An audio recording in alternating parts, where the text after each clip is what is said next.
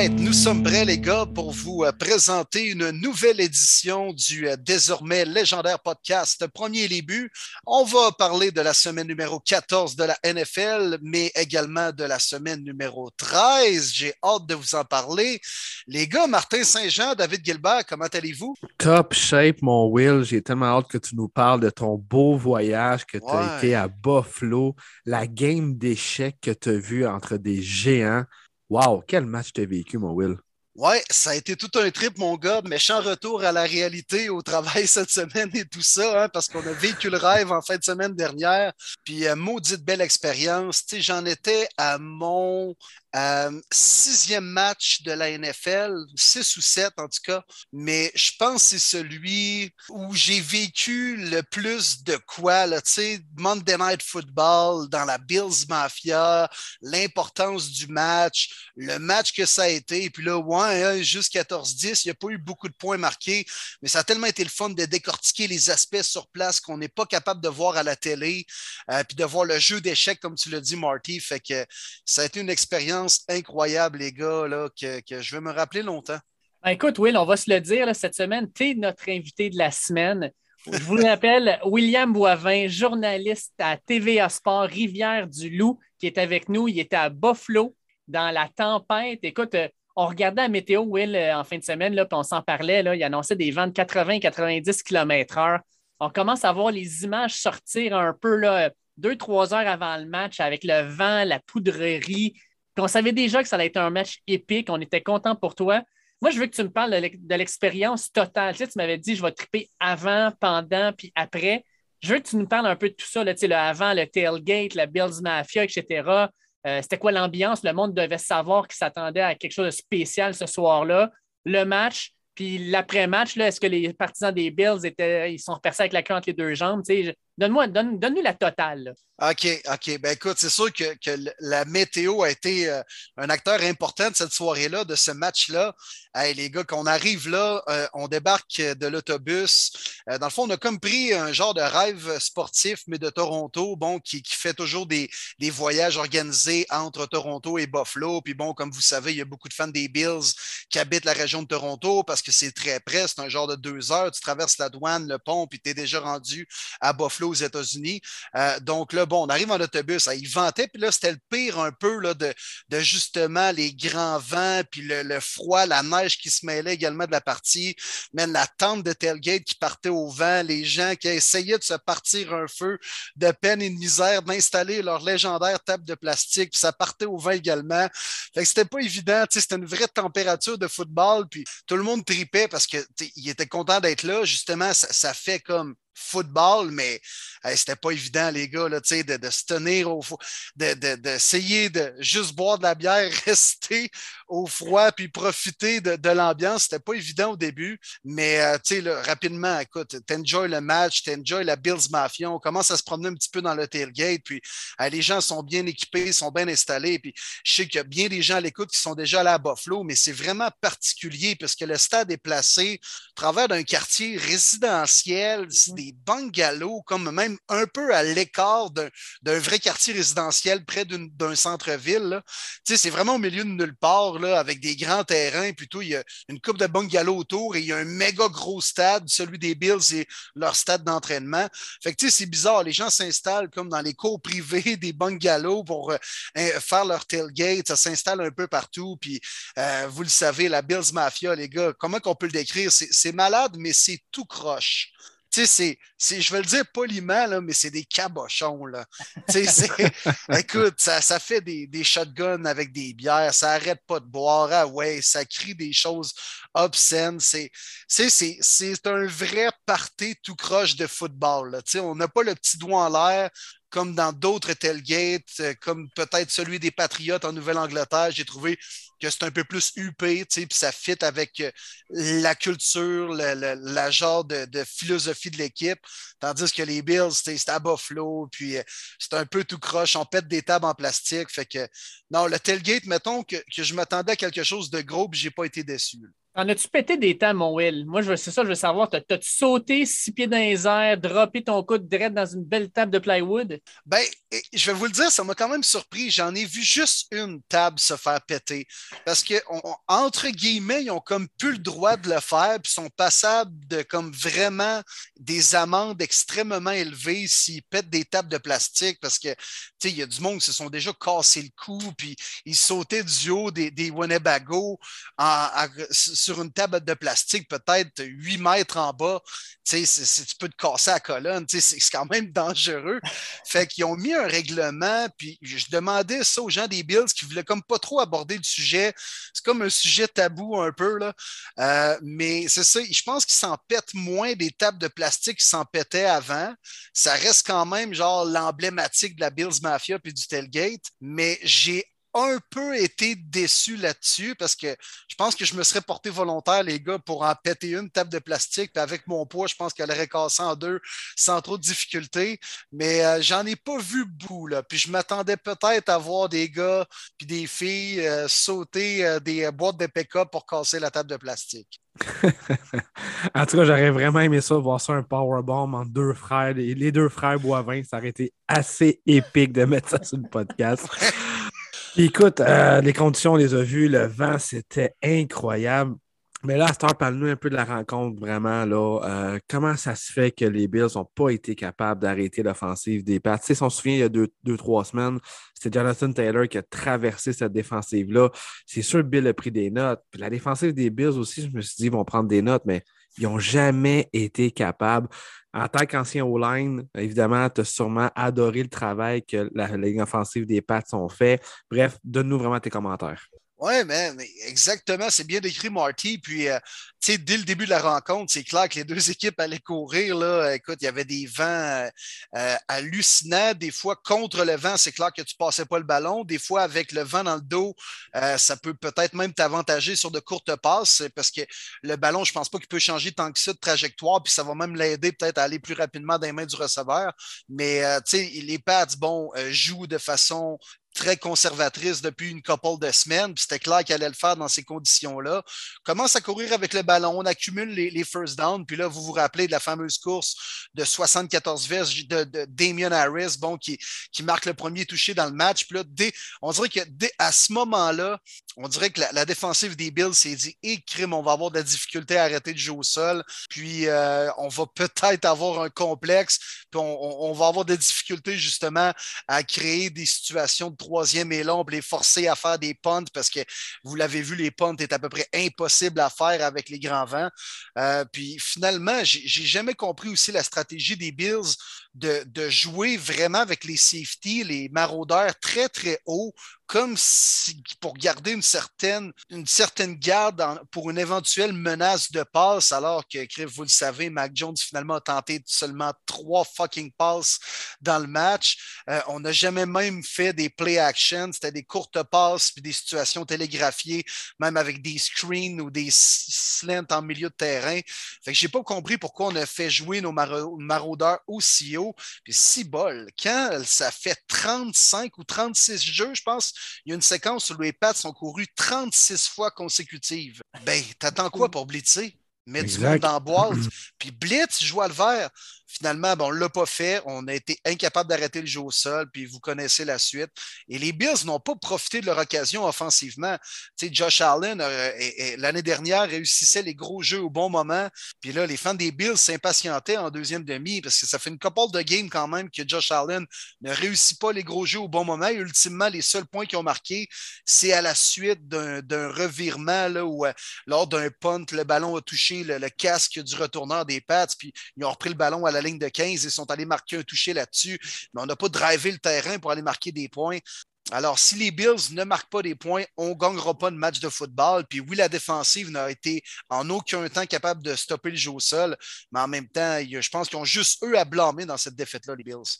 Sérieux, par exemple, tu regardes ça, sais, mettons comme David Andrews, le, centre des Pats, qui dit ça va être une des games les plus mémorables de ma carrière. Tu sais, quand euh, tu es un joueur de ligne offensive, tu as Bill Belichick qui va dire Hey, aujourd'hui, les boys, on va courir. OK, oui, on s'en attend. Non, non, on va juste courir. un des gars qui m'a impressionné dans ce game-là, moi, c'est Ramondre Stevenson. Je pense que c'est le 78 verges par la course le plus rough que tu peux jamais courir, que tu pourras jamais courir.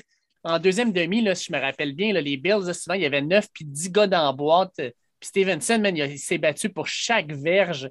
Euh, crime, tout, un, tout un guerrier, là, c'est c'était impressionnant à voir euh, à télé. Je ne peux même pas imaginer en personne. Non, non, clairement. Puis tout le monde a contribué hein, au niveau du jeu au sol chez les Pats. Ça pas... Oui, Damien Harris, Stevenson, c'est un bully. Hein, il baisse la casse par ouais, par là. Il abandonnait jamais, jamais, jamais les actions. Les jambes toujours en, mouvement. Euh, il était dur à, ramener au sol. Euh, même Bolden a fait des gros jeux au bon moment. Puis la O-line des Pats a été incroyable. Tu fais bien de le dire, Dave. Ça, pour, écoute, on pourrait en parler à notre invité de la semaine dernière, Mathieu Bergeron. Là. Les O-line, quand ils savent que tu vas courir toute la game, ça va être ça le plan de match. C'est le rêve pour ces gars-là. C'est le filet mignon. Là. Oui, c'est le fun de protéger sur de la passe, mais au sol, c'est toi qui dicte le ton, c'est toi qui attaque le D-line au lieu de te faire attaquer. Alors, les gars, man, comme David Andrews, le badass, qui arrive, toi, avec des vents de 60 km/h dans la neige, en warm-up, en short, pipeless, il s'en fout bien raide, lui. Il n'y a rien qui l'intimide. Il a regardé les fans des Bills qui étaient en train de leur crier toutes sortes d'affaires. Il s'en foutait bien raide, lui. Il avait une job à faire. Puis Trent Brown, man, espèce de gros mastodonte de 6 pieds 8, 380 livres, en personne sur un terrain. Il a une tête et demie de plus que tout le monde. Il est gigantesque, là, sérieux, ce gars-là. Puis il courait, puis il, est quand même très agile également, puis il était capable d'aller chercher des backers sur des situations de trap quand il devait décrocher pour faire des blocages de zone et tout ça. Euh, non, la line des Pats a joué un gros match, puis bravo porteur de ballon, mais je pense que le, le joueur de la rencontre, on pourrait quasiment le donner aux cinq, cinq gros bonhommes des Pats. Oui, très d'accord avec toi. Puis même si on n'a pas besoin de le nommer, il faut le nommer. Pour moi, Bill Belichick a joué aux échecs, a grandement gagné cette rencontre-là. Puis encore une fois, les Bills, je m'attendais à ce qu'on sorte vraiment fort. C'est sûr, je ne m'attendais pas à les conditions aussi difficiles, surtout avec le vent. Josh Allen a quand même décoché des belles passes contre le vent. Ça m'a impressionné comment son bras, il est canon, ce gars-là. C'est insane pour de vrai. Mais là, une défaite, ça fait extrêmement mal. Les Pats qui euh, tombent en semaine de congé, euh, les Bills doivent absolument gagner pour rester à un match deux. Là, on est à un match et demi. Euh, on le sait, dans deux, trois semaines, on s'en va jouer du côté de la Nouvelle-Angleterre. C'est plate à dire. Hein. J'y croyais beaucoup, les Bills, moi aussi. J'y mettais gagnant dans cette division-là. Ça va être difficile de battre les Pats maintenant. Mais quand on est favori, on a de la misère à livrer la marchandise. Malheureusement, ça fait longtemps que c'est comme ça à Buffalo, mais j'ai hâte de voir comment ils vont rebondir cette semaine. Ben, les boys, justement, en parlant de ça, de rebondir, là, on a une question, parce que nous, on a de plus en plus de personnes qui nous posent des questions, puis j'aime ça, dans le fond, les emmener quand ça vaut la peine. Fait qu'à côté Phil, euh, nous, euh, ben, Phil Côté, finalement, là, nous, nous demande la question les Patriots ont, brisé quelques franchises avec des victoires marquantes. On pense euh, par exemple aux Jaguars, aux Falcons, aux Seahawks. Croyez-vous que les Pats ont pu briser les Bills lundi dernier? Il dit euh, J'aime pas du tout ce que je vois comme commentaire de la part des Bills en sortant de là. Puis surtout que les Bills, ça t'en a parlé, euh, Marty, là, ils l'ont pas facile. La semaine prochaine, ils se relèvent. Ils s'en vont jouer contre les champions en titre, les, les Bucks à Tampa Bay. Après ça, Caroline, ils vont jouer aux Pats. Puis après ça, ils finissent avec les Falcons. Puis les Jets, euh, crème, euh, il y, en, a pas mal là-dedans qui vont être tough. Là. Fait que, est-ce que vous pensez que les Bills vont être capables de se relever de tout ça? Ben, j'ai hâte de voir cette semaine. Le test est pour vrai quasi impossible contre les Bucks, les champions. Il y a des retours de blessés en plus du côté des Bucks. Euh, on joue sur la route. Euh, ça va vraiment être difficile, mais c'est ces genres de matchs-là que tu dois gagner. En tant que favori en début de saison, tu dois remporter ces gros matchs-là pour pouvoir prouver que tu fais partie des bonnes équipes en série, que tu veux te rendre loin. J'ai vraiment hâte de voir comment on va répondre. Puis euh, pour Phil, est-ce que les passes ont, cassé les Bills? Moi, je vais montrer deux, trois semaines, puis je dirais est-ce que Jonathan Taylor a brisé les Bills? parce qu'on sait que cette défensive-là n'est pas capable d'arrêter le jeu au sol. J'ai vraiment hâte de voir Leonard Fournette cette semaine. Je pense qu'il va y avoir beaucoup de bons gains. Puis là, les Bucks vont pouvoir en profiter et faire des play action à Rob Gronkowski. Euh, je m'attends à défaite des Bills. C'était à eux vraiment me, me, prouver cette semaine. Mais je pense que vraiment que la défensive est, fatiguée, est tannée, incapable d'arrêter le jeu au sol. Puis même les Marauders en ont parlé cette semaine, Mecca Hyde puis euh, Jordan Poyer, qui étaient un petit peu euh, déçus des, des, des, jeux appelés par le DC, justement, pas de blitz et tout ça, comme Will parlait tantôt. Euh, S'il commence déjà à avoir la petite bisbille à l'intérieur, ça sent pas très bon. Mais euh, moi, je vais répondre oui à la question. J'ai l'impression que les Pats ont brisé les Bills. Puis depuis une bonne décennie, euh, ils ont toujours eu un sentiment d'infériorité. Bon, avec les années à Brady, puis euh, il n'y avait pas beaucoup de compétition dans cette division-là, là, quand même avec les Bills qui tiraient de la patte. Même chose pour les Dolphins et les Jets. Euh, puis là, au moment où les Bills reviennent en force, puis l'année dernière, on s'est dit, whoop, là, c'est la première fois qu'ils vont gagner la division, puis ça va être eux maintenant les nouveaux rois et maîtres pour une couple d'années. Puis là, tu as les Pats qui reviennent en force cette année. Euh, puis euh, écoute, euh, Bill Belichick a quand même out-coaché Sean McDermott lundi lors du match. puis Bill, il a encore plus d'un tour dans son sac. Moi, il, m'impressionnait quand même ses lignes de côté. C'est pas un gars qui allait parler beaucoup à ses joueurs. Habituellement, tu as des, des Sean McVeigh ou des gars comme ça qui vont communiquer extrêmement à leurs joueurs et même aux autres entraîneurs durant le match. Bill est toujours dans sa petite bulle, il marche dans son coin, il parle beaucoup au micro. J'ai l'impression qu'il apporte ces ajustements-là mais sinon, le plan de match est fait déjà avant la rencontre. Euh, mais, tu sais, Belichick, là, il, s'est remonté une petite équipe cette année. On a dépensé beaucoup d'argent sur le marché des joueurs autonomes. Tu sais, avec Hunter Henry, ça paye. Euh, Judon joue du gros football également. Euh, tu sais, Juno Smith, pas pire aussi. les gars défensifs sont revenus comme Hightower. Là, on a une bonne équipe quand même chez les Pats. Mac Jones fait la job. fait que moi, je pense qu'avec cette victoire-là, les Bills semblent être un peu cassés, du moins pour ce qui est du titre de la division, selon moi, même s'il reste encore du gros football à jouer et un autre match entre les deux équipes. Mais euh, je ne pensais pas que les fans des Bills et les Bills eux-mêmes pensaient que les Pats allaient revenir aussi en force cette année. Puis finalement, dans les dernières années, c'est toujours eux qui gagnaient, puis ça semble être encore le cas cette année. Moi, ce qui m'a impressionné, puis pourquoi je vais répondre peut-être oui à cette question-là, c'est la façon dont les Patriots les ont battus. Les Patriots se sont pointés dans leur maison puis on dit, by the way, c'est nous autres l'équipe la plus tough. C'est nous autres l'équipe qui vont vous plier d'en face. Puis, tu sais, si tu avais un 14 à 10 où les deux défensives avaient bien joué ou peu importe, non, non, c'est les Pats qui ont contrôlé le jeu de A à Z, qui ont pris les, Bills, qui les ont fait reculer, qui les ont tassés de là. ça, c'est le genre de défaite qui fait mal à, ton, à ta confiance, à ton ego, de dire, bon, on savait ce qu'elle allait faire, puis on n'a jamais été capable de les arrêter. Ça, ça fait mal. Non, tu as, raison, Krim. Les Bills jouaient dans leur stade à Buffalo. Ils connaissent ces conditions-là. Je comprends que les Pats, ils ne jouent pas aussi au sud, là, puis ils en ont vécu des situations météorologiques pas évidentes à Foxborough, mais c'est à toi d'être bon dans ces circonstances-là et non pas à l'autre équipe de dicter leur propre plan de match. Tu as raison, Dave. Une statistique incroyable qu'il faut souligner selon moi. En, moyenne, les Pats, ils commençaient à leur ligne de 23 et les Bills à leur ligne de 40. C'est énorme la différence. Qui que su en profiter? Ben, personne. Finalement, c'est les Pats qui ont euh, dominé, même s'ils portaient la ligne de 23. Fait que des occasions manquées, encore une fois, de l'offensive des Bills. Oui. Tu as raison, Miguel, peut-être pour terminer là-dessus, là, c'est que les Bills, ils n'ont pas de running game aussi. ça, ça finit par te rattraper. J'ai une question là-dessus. Pourquoi qu'on n'a pas amené plus de design de Josh Allen? Il a couru juste six fois. Tu tuerais de moi? À toute fin, là, au lieu de tenter des longues passes puis tout ça. Fais-les courir, fais des read options. Josh est capable d'aller chercher diverges à lui tout seul. Je n'ai pas compris pourquoi on ne l'a pas dit. Garde, à soir, on n'a pas le choix, tu vas, courir 10 à 15 fois. Je suis sûr et certain que le match aurait été complètement différent. Tu as raison. Tu as raison. On matchait souvent Hightower en espion, en spy contre lui. Euh, puis, tu sais, Hightower, c'est un gars qui est capable de, de faire des bons plaqués. Là. Je ne sais pas si on voulait protéger Allen un peu.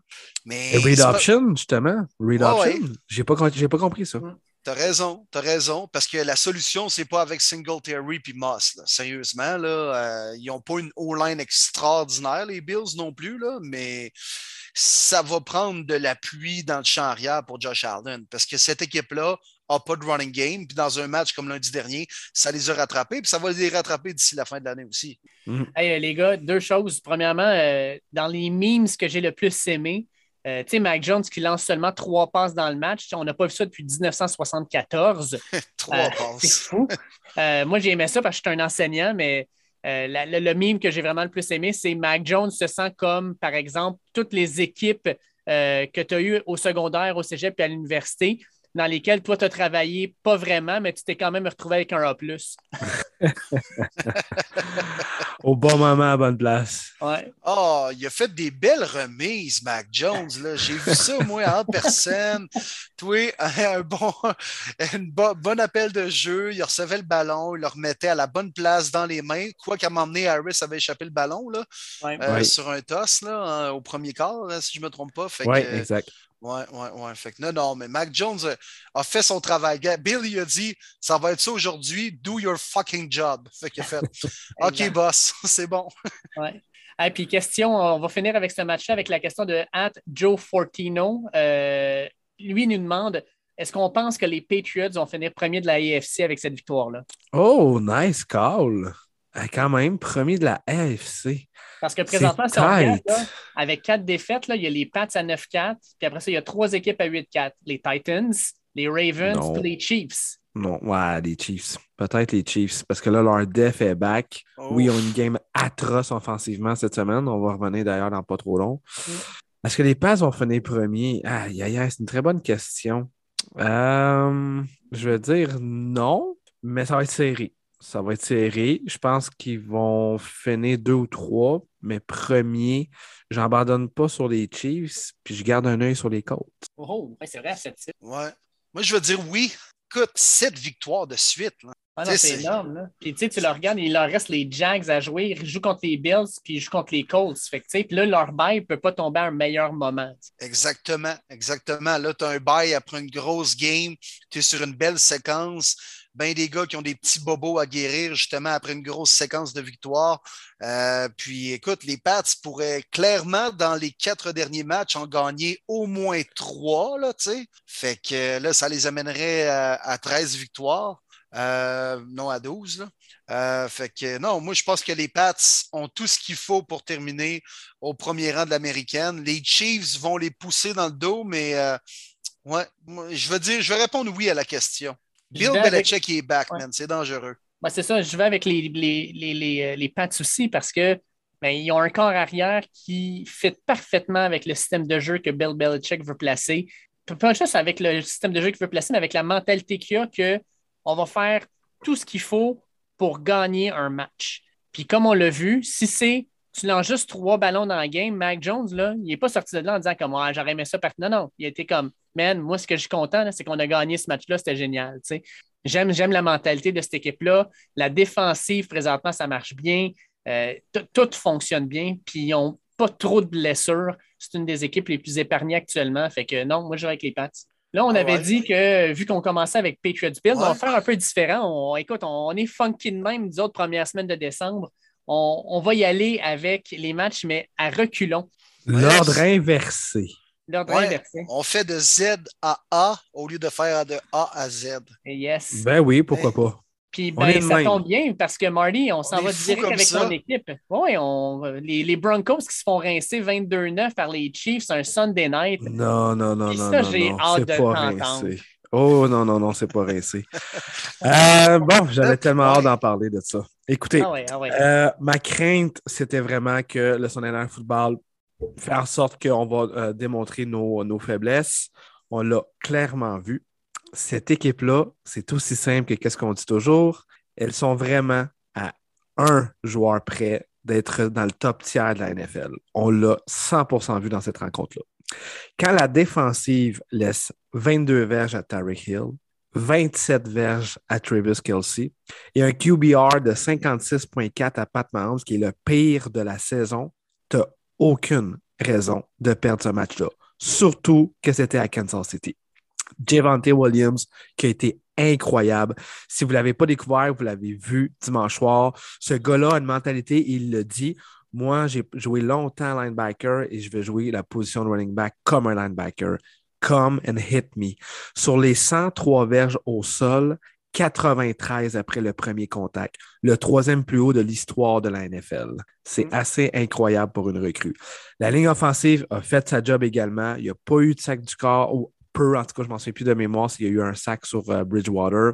Les receveurs sont là, tout est là, mais il n'y a pas de fucking carrière avec cette équipe-là. On entend beaucoup de rumeurs, puis on le comprend. On a décidé de prolonger les contrats de Cortland Sutton, Tim Patrick, au lieu de les laisser marcher en mois de mars. C'est simple si on avait un corps arrière, cette rencontre-là, no way que c'est les Chiefs qui l'avaient. C'était clairement les Broncos. Bridgewater est vraiment pas bon. C'est un second point. C'était à lui de saisir sa chance cette année avec tout le supporting cast qu'il a. La défensive qui joue même mieux depuis le départ de Von Miller. Il n'y a vraiment aucune excuse. Certes, peut-être le coaching staff, euh, je pas sûr que Fenjo, ça va revenir l'année prochaine. En tout cas, Pat c'est sûr que non.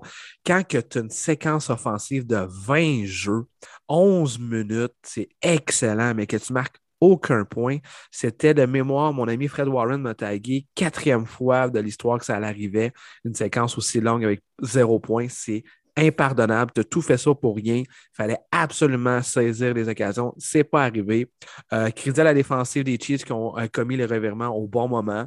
Donne crédit également à Pat Certain, l'autre cru. Encore une fois, solide match. Seulement 22 verges à Tyreek Hill, ça m'a impressionné. Mais les boys, j'étais pas si, euh, comment dire, euh, déçu ou fâché de cette rencontre-là. Je me suis juste dit, sont vraiment à un quart près d'être compétitifs. Parce que cette game-là, pour moi, c'est les Broncos qui l'ont perdu. mais Marty, il faut que je te demande une question. Là. Tu sais, Javante Williams, là, à chaque fois que je le voyais courir cette année, j'étais impressionné pourquoi le coaching staff a attendu que Melvin Gordon se blesse pour dire comme, ah, finalement, on va te donner le full playbook, puis ah ouais, let's go, impressionne-nous, puis qu'il nous sorte une game de même. Puis finalement, il y a du monde qui fait comme Ah, c'est qui lui? Il semble que si tu regardes les games de Denver, puis quand il touche au ballon de Javante Williams, il y a toujours quelque chose de positif qui se passe. Je ne comprends pas que ce coaching staff-là l'ait regardé puis a fait comme Non, non, on va continuer à faire du time, du time sharing avec Gordon. Euh, je la comprends juste pas. Ben, je peux comprendre que tu ne veux pas euh, donner tout le workload tout de suite à ta recrue. Tu le savais que c'était une année de transition. Euh, je pense que ça a été un call aussi d'un peu plus haut. Tu ne veux pas brûler tes gars comme, comme Jonathan Taylor, ça a été ça l'année passée. Avant, je pense de week 1 à week 10 ou 11, c'était la même chose que Javante Williams. Parce que je m'en souviens dans les fantasy, le monde chialait. Il était supposé être fort, ce gars-là. Puis il partageait avec Naheem Hine, Jordan Wilkins et tout ça. Puis bang, ça a pris un match comme ça que le reste de la saison, il a été le fantasy numéro porteur de ballon. Mais je pense que c'est juste normal que tu ne veux pas emmener une recrue à 30 portées dès la première semaine. Tu veux quand même lui donner les bonnes conditions en étant euh, nouveau dans la NFL. Puis moi, je pense que là-dessus, c'est correct, c'est comprenable. Puis là, c'est le moment de vraiment feed Javante Williams. La même histoire pour moi, Jonathan Taylor. Fait que je ne suis pas nécessairement contre. Euh, Gordon peut être un bon complémentaire. Thomas Jean libre, pour moi, il va quitter, c'est sûr et certain, ailleurs. Mais je pense que là, le moment, il est parfait pour dire que Javante, c'est ton numéro un. Avant ça, je pense que ce n'était pas nécessaire. Tu pouvais continuer un timeshare. Fait que euh, c'est pas mal ça, euh, mon, résumé du match, honnêtement. Euh, ah. C'est sûr que là, on voit beaucoup, beaucoup de rumeurs. Russell Wilson, qui ça a l'air qu'il a dit qu'il y aurait quelques équipes en tête, si jamais, qui seraient prêts à laisser sa clause de non-échange et Denver fait partie. Je suis pas surpris, mais quand même, il reste beaucoup de travail à faire. Mais je vous dis, si Russ débarque à Denver, vous allez m'entendre crier de joie, pas à peu près, puis que je vais caler son chandail le jour même. Ce serait incroyable parce que j'y crois beaucoup que Denver ont une bonne équipe et qui manque vraiment un corps arrière. Oui, tout à fait. Effectivement. Puis euh, juste mentionner aussi quand même le retour de la défensive des Chiefs, hein, qui joue quand même du gros football par les temps qui courent, euh, euh, alors qu'on accordait, je pense, de la semaine 1 à la semaine 5, le plus de points dans la NFL. De la semaine, dans les 3-4 dernières semaines, les Chiefs sont la défensive qui ont accordé le moins de points. fait que, écoute, ils sont de retour en force avec les, les Chris Jones, Tyron Matthew et compagnie. Bolton a recru également très, très bon. Oui. Fait que non, écoute, les Chiefs euh, commencent à se replacer, même si, écoute, les Broncos, là, pour euh, toutes les raisons que tu as énumérées, Marty, vous étiez quand même pas très loin des bats dimanche soir dernier. Ils sont battables, mais si cette équipe-là n'est pas capable de mettre de points et que la défensive, les backs, fatigant. Ça va être fatigant pour la fin de la saison pour les playoffs. Parce qu'ils commencent à prouver qu'ils peuvent gagner de bien, bien des façons.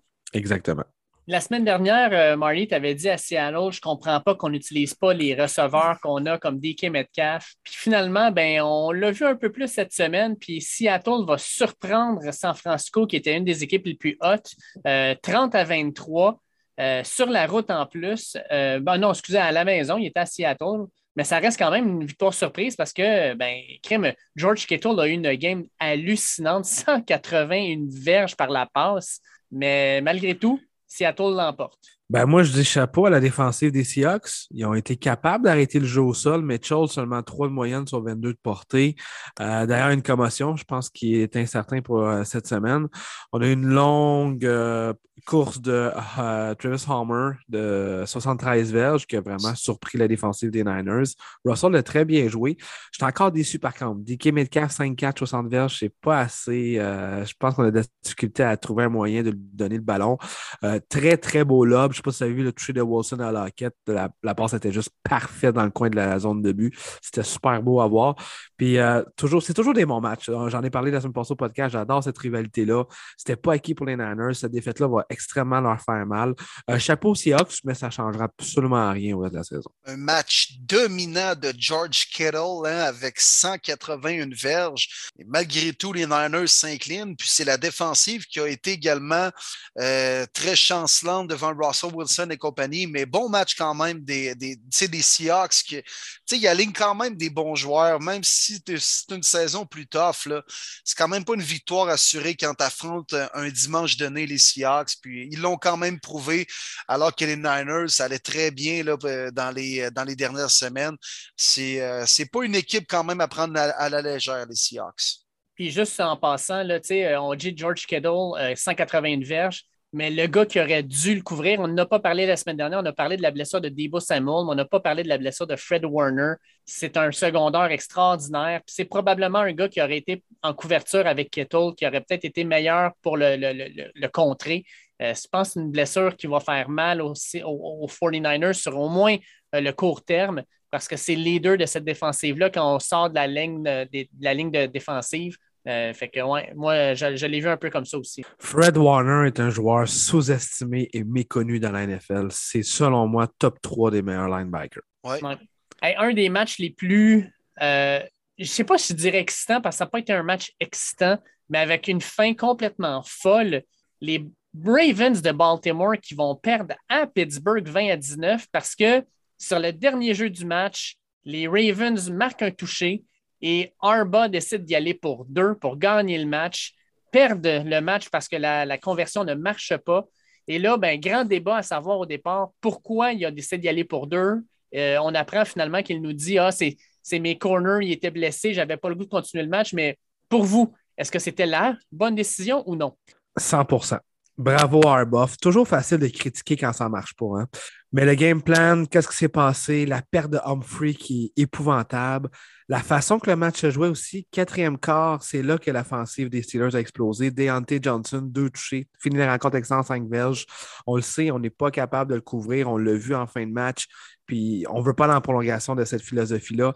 Déjà qu'on a réussi à remonter en toute fin pour aller chercher ce toucher-là. Moi, j'ai adoré l'appel. Puis le jeu, en plus, il était parfait. Déçu que Lamar n'a pas été capable de mieux lober cette passe-là, mais quand même pas facile quand il y a TJ Watt qui saute euh, devant toi. Euh, mais tout pour moi était parfait, sauf la passe.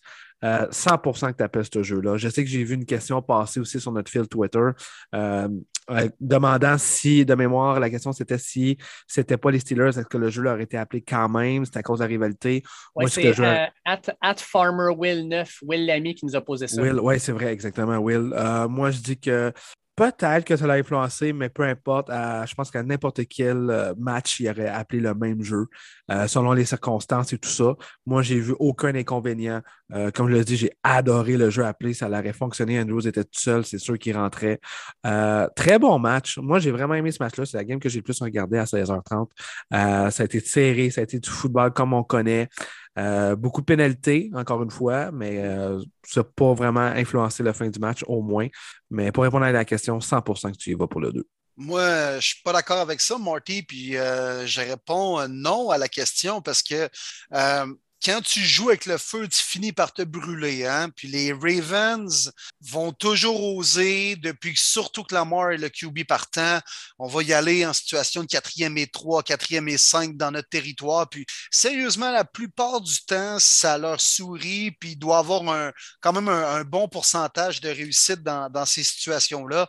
Mais je sais pas, tu, mets le match sa ligne sur un seul jeu, puis là, c'était quand même un match vraiment important pour les deux équipes. Là, tu permets aux, Steelers de revenir dans la course aux séries, puis là, c'est tellement serré dans cette division-là. Euh, les euh, Ravens ne jouaient pas du gros foot par les temps qui courent. Va chercher, fais confiance à Justin Tucker, qui est le meilleur botteur de la NFL. Par la suite, tu peux peut-être gagner le pile ou face, tu reprends le ballon, tu as Lamar Jackson, tu marques un toucher, tu gagnes le match. Là, tu joues, man, tu joues all-in, tu mets tes jetons au milieu de la table à Vegas, puis tu espères réussir une tentative de deux points pour gagner le match. Moi, je compte ça. Les Ravens osent beaucoup. Puis cette fois-ci, ben c'est euh, ça, ça, ça, a joué contre eux. Mais euh, moi, je n'ai pas trop compris ce cas-là. Ben oui, je l'ai compris parce que c'est pas surprenant venant des Ravens et de John Arba, mais à la limite, je suis content qu'il ait joué avec le feu et qu'il se soit brûlé. C'est sûr, en étant fan des Browns, ça a été une superbe semaine pour les Browns. Le plus beau bye week qu'ils pouvaient souhaiter, honnêtement. Oui, exact, tout à fait. Non, non, c'est sûr, c'est sûr. Fuck les Ravens. Puis pour revenir euh, aussi, la ligne offensive n'était pas capable de protéger euh, Lamar. 7 sacs du corps, 3,5 de TJ Watt. C'est un autre facteur qui a influencé. Oui, mais moi, tu l'as vu, je l'ai fait sur Twitter aussi tu as Justin Tucker, le meilleur botteur de la ligue. Si tu t'en vas en prolongation, tu as la plus grosse arme de la ligue dans ton équipe en prolongation. Tu as juste besoin de te rendre à peu près à la ligne de 50 ou 45 de ton adversaire, tu as une chance de gagner. Ben oui. Euh, quoique la, la, décision d'y aller pour deux, je peux la comprendre. Mais bon, personnellement, j'aurais fait 20-20. Tu rentres en prolongation, puis tu prends le meilleur, la meilleure arme de la ligne sur ton équipe, puis tu essaies de l'utiliser au maximum. Mais la fucking prolongation, on en reparle à chaque année, mais le putain de 25 cents, là, puis that's là, ça m'énerve. Oh, je déteste. je déteste les prolongations, puis je peux comprendre un peu Arbuff là-dessus. Tu sais, on, peut dire effectivement c'est le meilleur batteur, ça, aucun doute, personne ne va s'assiner là-dessus, mais on peut dire aussi que si les auraient pu prendre le ballon, Deontay Johnson était complètement en feu, va chercher des first downs, tu bats avec Boswell, ou même pas, tu vas chercher toucher, peu importe. Ça m'énerve les fucking prolongations pour vrai dans, la NFL. Mm.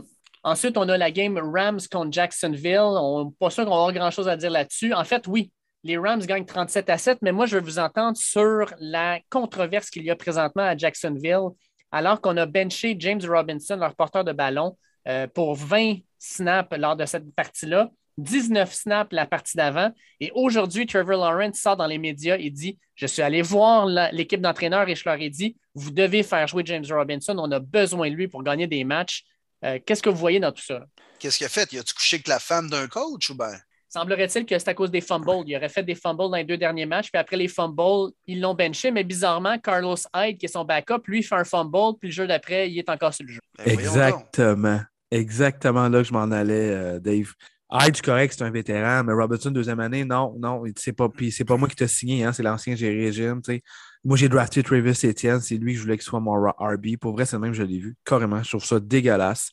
Euh, peut-être une histoire aussi qu'Urban Meyer voulait payer un verre à blonde de Robinson, puis il voulait pas aussi, on ne sait jamais. C'est peut-être une, histoire niaiseuse comme ça. Mais euh, pour la décision complètement stupide. Pour le match, j'ai détesté le toucher à la fin de rencontre de Stafford à Beckham. Je ne sais pas si vous l'avez vu. Beckham, il était tout fier, puis il se pointait le nom en arrière, puis ah, ouais, let's go. Puis, ah, que, man, c'est 37-7, ferme ta gueule, on s'en fout de toi. Arrête de penser à toi, pense à l'équipe. Puis. Il va jamais apprendre, il va jamais apprendre. Ouais, c'est ce que je me dis aussi. Puis j'ai vu un meme, ce que j'ai trouvé ça vraiment drôle, c'est que le jeu d'avant, ils ont remis le ballon à Sonny Mitchell, puis sans faire exprès, Stafford a comme ramassé, ben, pas ramassé, mais il a comme tombé sur Mitchell, qui l'a fait trébucher, puis qu'il n'a pas rentré dans son début. Puis après ça, ils ont décidé de faire une petite passe à Odell Beckham pour le toucher. Puis là, ils disent que le papa d'OBJ était vraiment content que Stafford voulait absolument plaquer le jeu au sol pour faire une passe à un toucher OBJ. Bref, c'est rendu un running gag, cette histoire-là. Mais ça, pour vrai, là, ça me turn off solide. J'ai détesté ce toucher. Mais qu'est-ce qu'il a fait James Robinson pour ne pas être aimé comme ça avec les Jaguars? il avait connu une bonne première saison l'année dernière, euh, quasiment le meilleur euh, running back rookie, euh, puis il n'avait pas été repêché, si je ne me trompe pas. Puis là, cette année, ils ont repêché Étienne là, en première ronde, qui finalement s'est blessé, n'a pas joué. On y a amené Carlos Hyde dans les pattes. Mais c'est qu'est-ce qu'il doit faire pour obtenir un peu de confiance?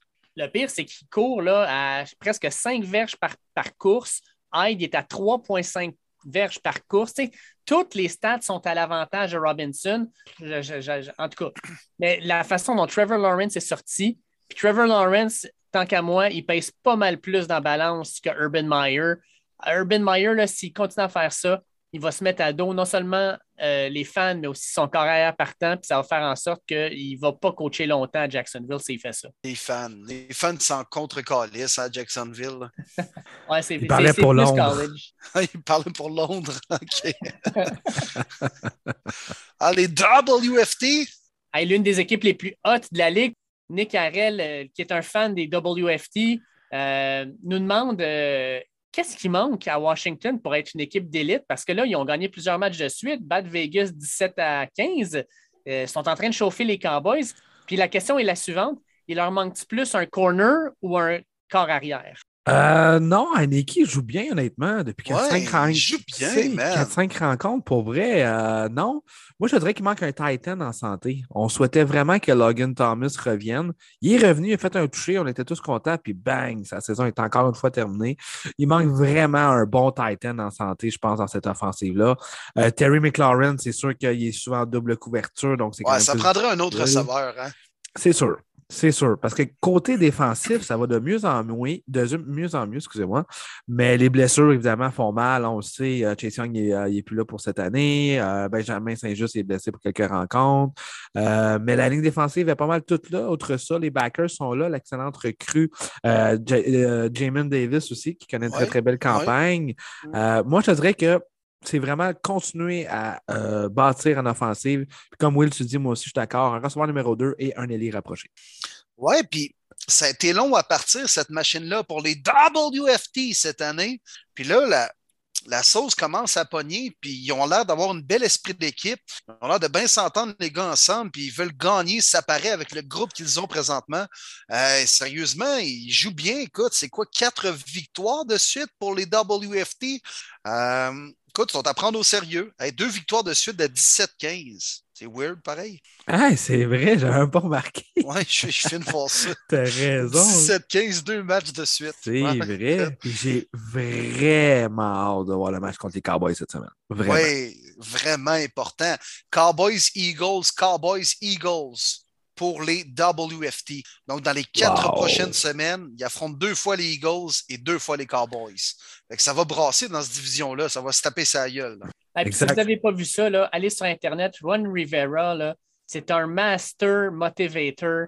Euh, la façon dont il motive ses équipes, après la, victoire à la semaine 10, il est rentré euh, dans le vestiaire. Il a dit Vous avez joué contre Goliath, les boys. On était le David. Vous l'avez regardé Goliath entre les deux yeux, tout ça il a sorti une roche de sa poche.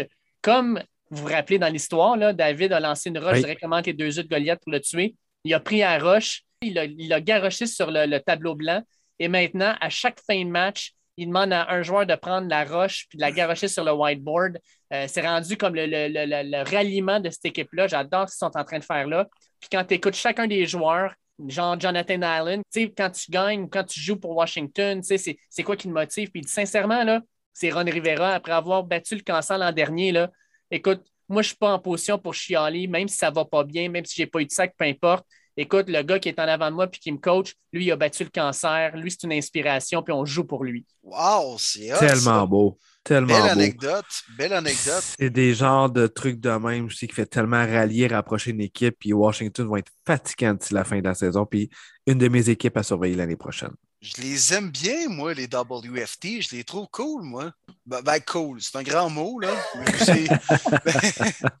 non, mais tu sais, je les trouve cute. Je les trouve cute. Tu sais, ils sont sympathiques. Tu sais, c'est comme le gars, là, tu sais. Genre, tu ne l'appellerais pas le premier, tu sais, pour aller prendre une bière, mais s'il est là, tu te dis, ah, il est cool quand même, tu sais, il est le fun, là. Fait que, ouais, bon, ouais, Tequila, Tyler Tequila Aniki, pas le temps de niaiser. Là. T'es en train de se trouver euh, une job comme partant dans la NFL, ce gars-là. Ouais. Puis, euh, tu me, je te pose une question, Will. Est-ce que tu trouves WFT aussi cute que, mettons, un, lion bleu? oh! Ben, pas autant, là. pas autant, toi, Dave, comment tu trouves ça, un lion bleu? Les lions bleus, man. Tabarnouche, moi, là, là, c'est rendu que les Lions vont devenir mon équipe. C'est pas une bonne nouvelle, ça. Euh, mais sérieusement, là, Je suis rentré dans le Ben Wagon de, de, Détroit il y a trois semaines avec un rent historique en disant que ça n'avait aucun bon sens, que cette équipe-là allait gagner zéro match cette année, devenir la première équipe qui gagnerait aucun match dans la saison de 17 matchs. J'étais parti, j'étais sur le Ben Wagon, il ne faut pas en gagner une. La semaine d'après, il, il pense à un doigt de gagner contre Chicago. Puis cette semaine, crime, ils vont battre les Vikings. Je suis comme déçu. j'ai aimé, moi, les Lions avec un gros zéro dans les victoires. Mais en même temps, Jared Goff, le joueur offensif de la semaine du NFC, ça, je l'ai trouvé très drôle. On dirait que la NFL est en train de troller les Lions. Quand vous avez une victoire, si tu mangé de la merde, on va vous nommer votre corps arrière le joueur de la semaine. Il va peut-être gagner un bonus avec ça, ça va vous coûter de l'argent en plus. Euh, mais moi, en fait, c'est pas tant la victoire de Détroit. Qu'est-ce qu'ils font, les Vikings? oh, vraiment? Moi, Défensivement. Oh. Il reste une minute cinquante, man. Puis tu joues, tu, joues Prevent. Tu peux pas faire ah. ça, man. Il leur donnait les passes et lignes de côté. Qu'est-ce que vous faites? Mike Zimmer, il ne sera plus entraîneur des Vikings parce que là, on, s'entend. Je suis persuadé qu'il n'a pas été renvoyé cette semaine parce qu'il joue jeudi. Parce que jeudi soir, quand ils vont avoir perdu un autre match, ben vendredi matin, il va chercher une job. Il n'y en aura plus de job, Zimmer. Il ne la mérite pas. Ben écoute, juste perdre contre les Lions, il me semble que c'est assez fort pour perdre ta job. Là. Ah. Mais sacrément, sérieusement, les Vikings, come on, man. Ils viennent de battre les Packers il y a quoi, deux semaines? Ils ont recommencé à jouer du bon foot. Marty, c'est quoi, c'est la semaine dernière, l'autre d'avant, man? Écoute, t'as fait l'éloge de Kirk Cousins, t'as déroulé le tapis rouge, tout, t'étais prêt à aller, man, à la guerre, toi, avec un couteau à beurre pour défendre Kirk Cousins. Puis il a quand même pas si mal joué, tu vas me dire, dans ce ben match-là. Oui. Ben oui, je vais le défendre encore, Will. Je mais Chris, ultimement, il a perdu contre les Lions, man. Ouais, mais c'est vraiment lui qui a perdu. Je veux dire, le gars, 30 à 40, deux touchés, aucun revirement. Ben, Jefferson, tu connais un match de fou? Je comprends que Cousins a perdu, mais c'est la def, man. Puis le Oh, ouais, la def. Non, non, c'est inadmissible, là. Voyons donc. Joke, ça. Viens de prendre les devants. Il reste une 50. Ça a été quand même tough toute la game. Tu sais, souvent, comme garde, moi, les, les Browns l'ont eu dur contre les Lions. Mais tu sais, des fois, tu as ce genre de match-là où c'est pas convaincant. Whoop, ça marche pas. Puis à un moment donné, whoop, il y, y, a une séquence que ça débloque. Tu as une bonne séquence en offensive. Tu braves le terrain, tu vas marquer des points. Fait que bref, tu sais, on dit souvent dans la NFL, l'important, c'est le W. Là. Tu sais, c'est comment tu l'as obtenu, oui, mais l'important, c'est de l'avoir, le W. sais, fait que là, ça n'avait pas été convaincant pour les Vikings, mais c'est juste à la fin, il ne va pas échapper ça, man. Il ne va pas échapper ça. Laisse pas Jared Goff te driver le terrain en face, comme si c'était Joe Montana. Sacrement! Les Vikings, come on, man! Ah, c'était atroce, épouvantable. Même Dan Campbell le dit après la rencontre. Au dernier jeu, j'étais sûr et certain qu'il me blitzait ça. On se préparait pour ça. Puis finalement, trois gars à la ligne. Voyons donc, honnêtement, là. Bad, bad call. Puis ça faisait quand même un bout, j'avais pas vu ça parce que je me souviens, il y a quelques années, c'était toujours ça. En fin de match, la défensive jouait prevent. Puis moi, je, me, je, sacrais devant la télévision. Pourquoi tu changes ta stratégie sur la dernière séquence offensive, défensive, excusez, pourquoi tu joues Prevent? Continue à jouer agressif. Let's go. Tu ne veux pas donner le temps, justement. Parce que même si tu joues Prevent, il va toujours avoir quelqu'un de côté qui va attraper le ballon. Puis il va aller chercher first down tout le temps. Puis là, ça a été Amon Russell Brown dans cette rencontre-là avec 10 attrapés. Il n'y a aucune raison que les Vikings échappent ça. Honnêtement, là, gros blow de la part de la défensive. J'en viens pas encore de Mike Zimmer. Mais juste de voir les Lions célébrer. Là. Je sais pas si tu voulais aller là, Dave, là, mais. Ah ouais. C'était incroyable. Elles autres, là, écoute, c'était comme s'ils avaient gagné le Super Bowl, mais également, genre, le million à l'Automax. D'après moi, ils se faisaient annoncer avait, que, que, leur femme était enceinte, tous les gars, qu'elle allait avoir des enfants. Mais les autres, là, c'était, écoute, c'était le rêve, là. Tom Brady a moins célébré quand il a gagné le Super Bowl en sachant qu'en revenant à la maison, Gisèle l'attendait en lingerie. Ça, ah non, man. Jared Goff qui se garoche dans les bras de Dan Campbell, mon homme. Ah ouais. L'embrassade, c'est une victoire. non, mais mettez-vous à leur place, les boys. ils s'attendaient probablement pas à en gagner une cette année. Ça a dû faire du bien en sacrifice, cette rencontre-là. Non, non, c'est surtout la façon. C'est la façon. C'est sur le ben dernier jeu. C'est comme, je pense pas qu'il aurait célébré de cette façon-là, quoi que c'est encore drôle. Mais admettons qu'il reste cinq minutes au match, c'est déjà un peu hors de portée. Là, je comprends que tu attends à la toute fin pour célébrer, mais là, c'est vraiment sur, sur le dernier jeu. Écoutez, moi, les gars, j'étais au Real Sports Bar à Toronto, le, plus gros bar sportif, juste avant d'aller voir jouer les, Raptors. Puis c'était sur l'écran géant, ce match-là. Puis tout le monde s'est mis à applaudir. Genre, ben voyons donc, on vit de quoi, même les Lions ont gagné. si bol, faites un X sur le calendrier, faites un vœu, quelque chose. Il se passe de quoi ici? Les Lions bleus ont une fucking victoire, man. Ouais. En parlant de ça, euh, on parlait de Détroit, que ça allait pas bien. Là, ils ont une victoire. Mais à l'inverse, Houston, là, ouf, hey, 31-0 euh, contre Indianapolis à la maison. Malheureusement, Marty, tu as manqué ton over-under 159 par 7 verges sur Jonathan Taylor. Bien déçu. Bien déçu de Taylor. Ah, mais les gars, question, question quiz pour vous. Combien de fois cette année les Texans ont été blanchis? Euh, trop souvent. Je dirais trois. Ouais, moi, euh, trop aussi. Ouais, c'est trois, la bonne réponse. Big, big, big, big, big winner. Mais trois fois, les gars, Calvas, dans la NFL. Ouais, c'est trois fois. Pourri. Pas juste, OK, en bas de 10 points, même pas un touché. Tu fais, ouais, ça fait dur, mais au moins, on s'est rendu quasiment dans le red zone pour faire un field goal. Mais non, Chris, t'as même pas passé le milieu du terrain. Rien, rien ne va avec les Texans. En plus, aujourd'hui, ils ont décidé de couper leur euh, meilleur linebacker, euh, Cunningham, qui ont prolongé, euh, je pense, l'année passée, 4 ans, 52 millions, on en fait la même, de mémoire. Très bon backer. Ouais. Oui, un très bon backer, mais malheureusement, euh, ça a l'air que ben, sûrement qu'il a tout fait pour se faire sortir de Houston, mais qu'on l'a coupé aujourd'hui tout simplement pour. Euh, il ne respectait pas les codes de, l'équipe. Mais est-ce que tu as vraiment des codes? Ouais, c'est quoi les euh, codes des Texans? ben, si, si y en a, est-ce changez-les? Il doit être heureux en tabac de s'avoir fait couper, honnêtement. Mais cette game-là, euh, je vais être bien franc, je n'ai pas regardé une seconde, ça ne m'intéressait vraiment pas. Puis juste à regarder les stats, c'était en masse pour moi. Davis Miles, Tarot Taylor, ça s'est partagé le travail. Même pas 50 verges à qui, ça n'a aucun bon sens. Euh, encore une fois, c'était Jonathan Taylor qui a contrôlé cette rencontre-là, aucune surprise. Juste déçu qu'il n'ait pas eu son 150 verges. Allez, juste te dire, là, tu parles des stats. Là. On va vous en donner des belles stats. Dans un match, une équipe de la NFL, ils ont ramassé 141 verges au total, deux turnovers. Ils ont contrôlé le ballon un grand total de 18 minutes 25, puis ils ont eu neuf premiers essais dans tout le match. Wow.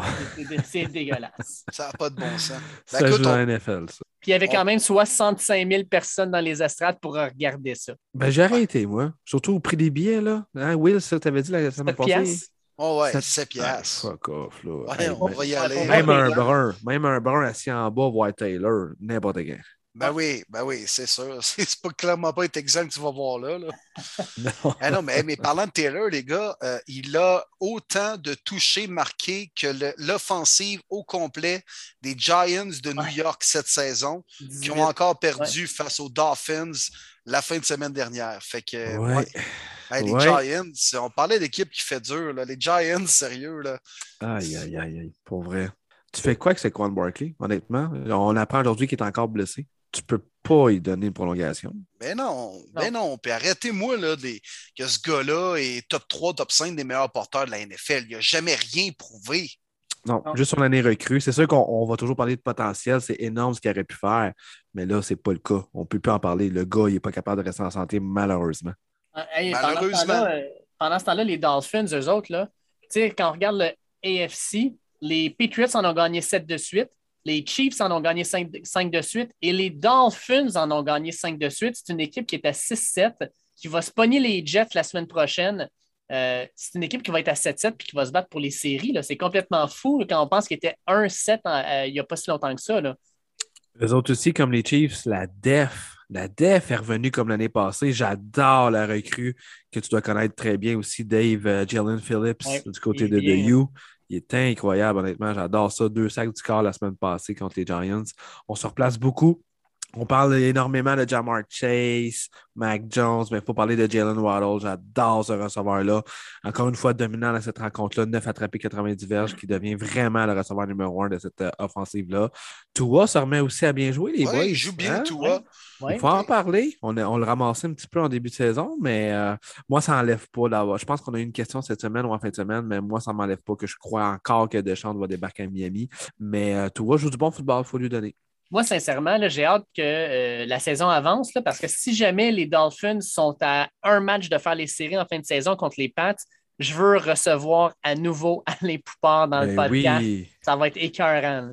Mais moi, Dave, je ne m'attendais pas à ça. Je pensais que tu voulais nous amener à Miami. J'étais un peu déçu. Ouais, aussi. ça serait fou quand même. Là. Allez voir tout A sur le terrain des Dauphins. Ouais. Mais euh, ouais, écoute, Tua s'est replacé.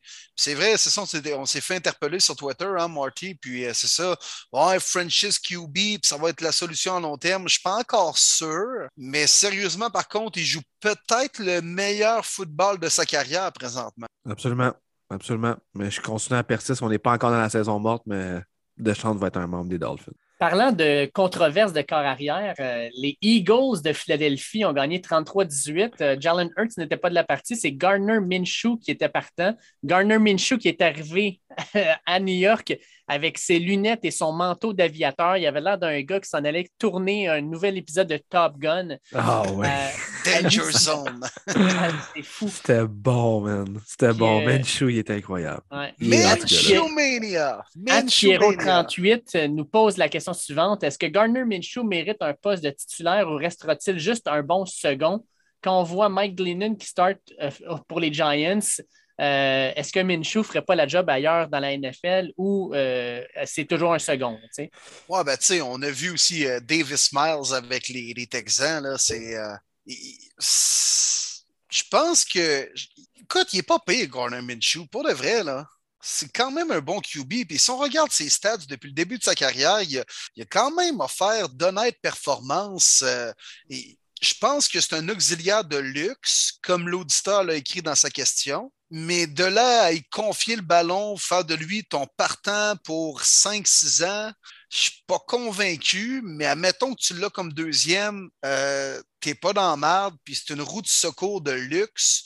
Puis on l'a vu en fin de semaine, Hurts n'a pas joué, puis ça n'a pas dérangé les Eagles. Très bon match de Gardner Pinch Mou. Fait que non, moi je pense vraiment que c'est une roue de secours de luxe, mais peut-être pas plus que ça.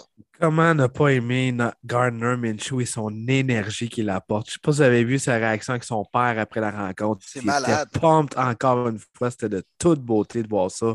Le gars, il l'a. Il l'a tout simplement. Il est famous. Il mérite d'être famous. Pour elle, il est vraiment cool. À ce qui fait partie du top 32, j'y ai pensé beaucoup. Il est presque là. Je le mettrais 34-35. Comme Will l'a très bien décrit, c'est probablement l'un des meilleurs backups, sinon le meilleur backup que tu veux avoir. Tu veux l'avoir dans ton club. Est-ce que tu veux lui donner vraiment les règnes pendant 17 rencontres dans une saison? Je ne suis pas convaincu, moi non plus.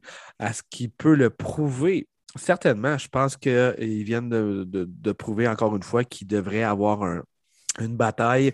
Parce que je pense qu'il a signé pour un an de mémoire. Mhm. Donc, s'il Ouais. va retomber agent libre, je pense qu'il peut tomber dans une bataille à quelque part. Justement, tu as bien dit les Texans ou autres.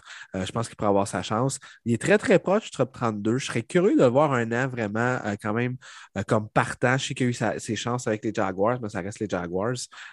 Puis on savait déjà qu'on voulait Lawrence, peu importe. Mais euh, je serais curieux de voir pour la suite de sa carrière Minshew, mais très, très belle rencontre. Puis euh, on a bien également euh, distribué le ballon avec l'attaque au sol mixée de Miles Sanders et de Kenneth Gainwell. Défensivement, ça a super bien été. C'était quand même les Jets l'autre bord, il faut le mentionner, avec leurs nombreuses blessures. Zach Wilson, ça a été coup-ci, coup-ça. On n'a pas eu vraiment de- de jeu au sol. Puis je dois souligner, on n'en a pas parlé vraiment, ben, pas du tout, je pense même cette année dans notre podcast, mais Elijah Moore, malgré tout ce qui se passe chez les Jets, est en train de connaître une solide campagne recrue.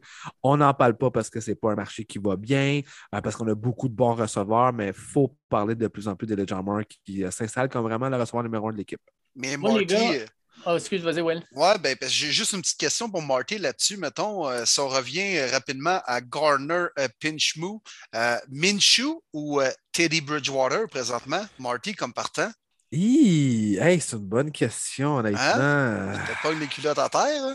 tu sais, tu mets Bridgewater à son début de saison, lui aussi, affronter les Jets, ça a très bien été. Il a affronté Jaguars, il a affronté Giants. Fait que des fois, l'affrontement aussi peut aider l'influence de. Non, non, je sais, je sais. Mais non, mais mettons, strictement, en ce moment, qui toi t'aimerais, puis selon toi, qui est le meilleur entre les deux? J'aimerais Minshew.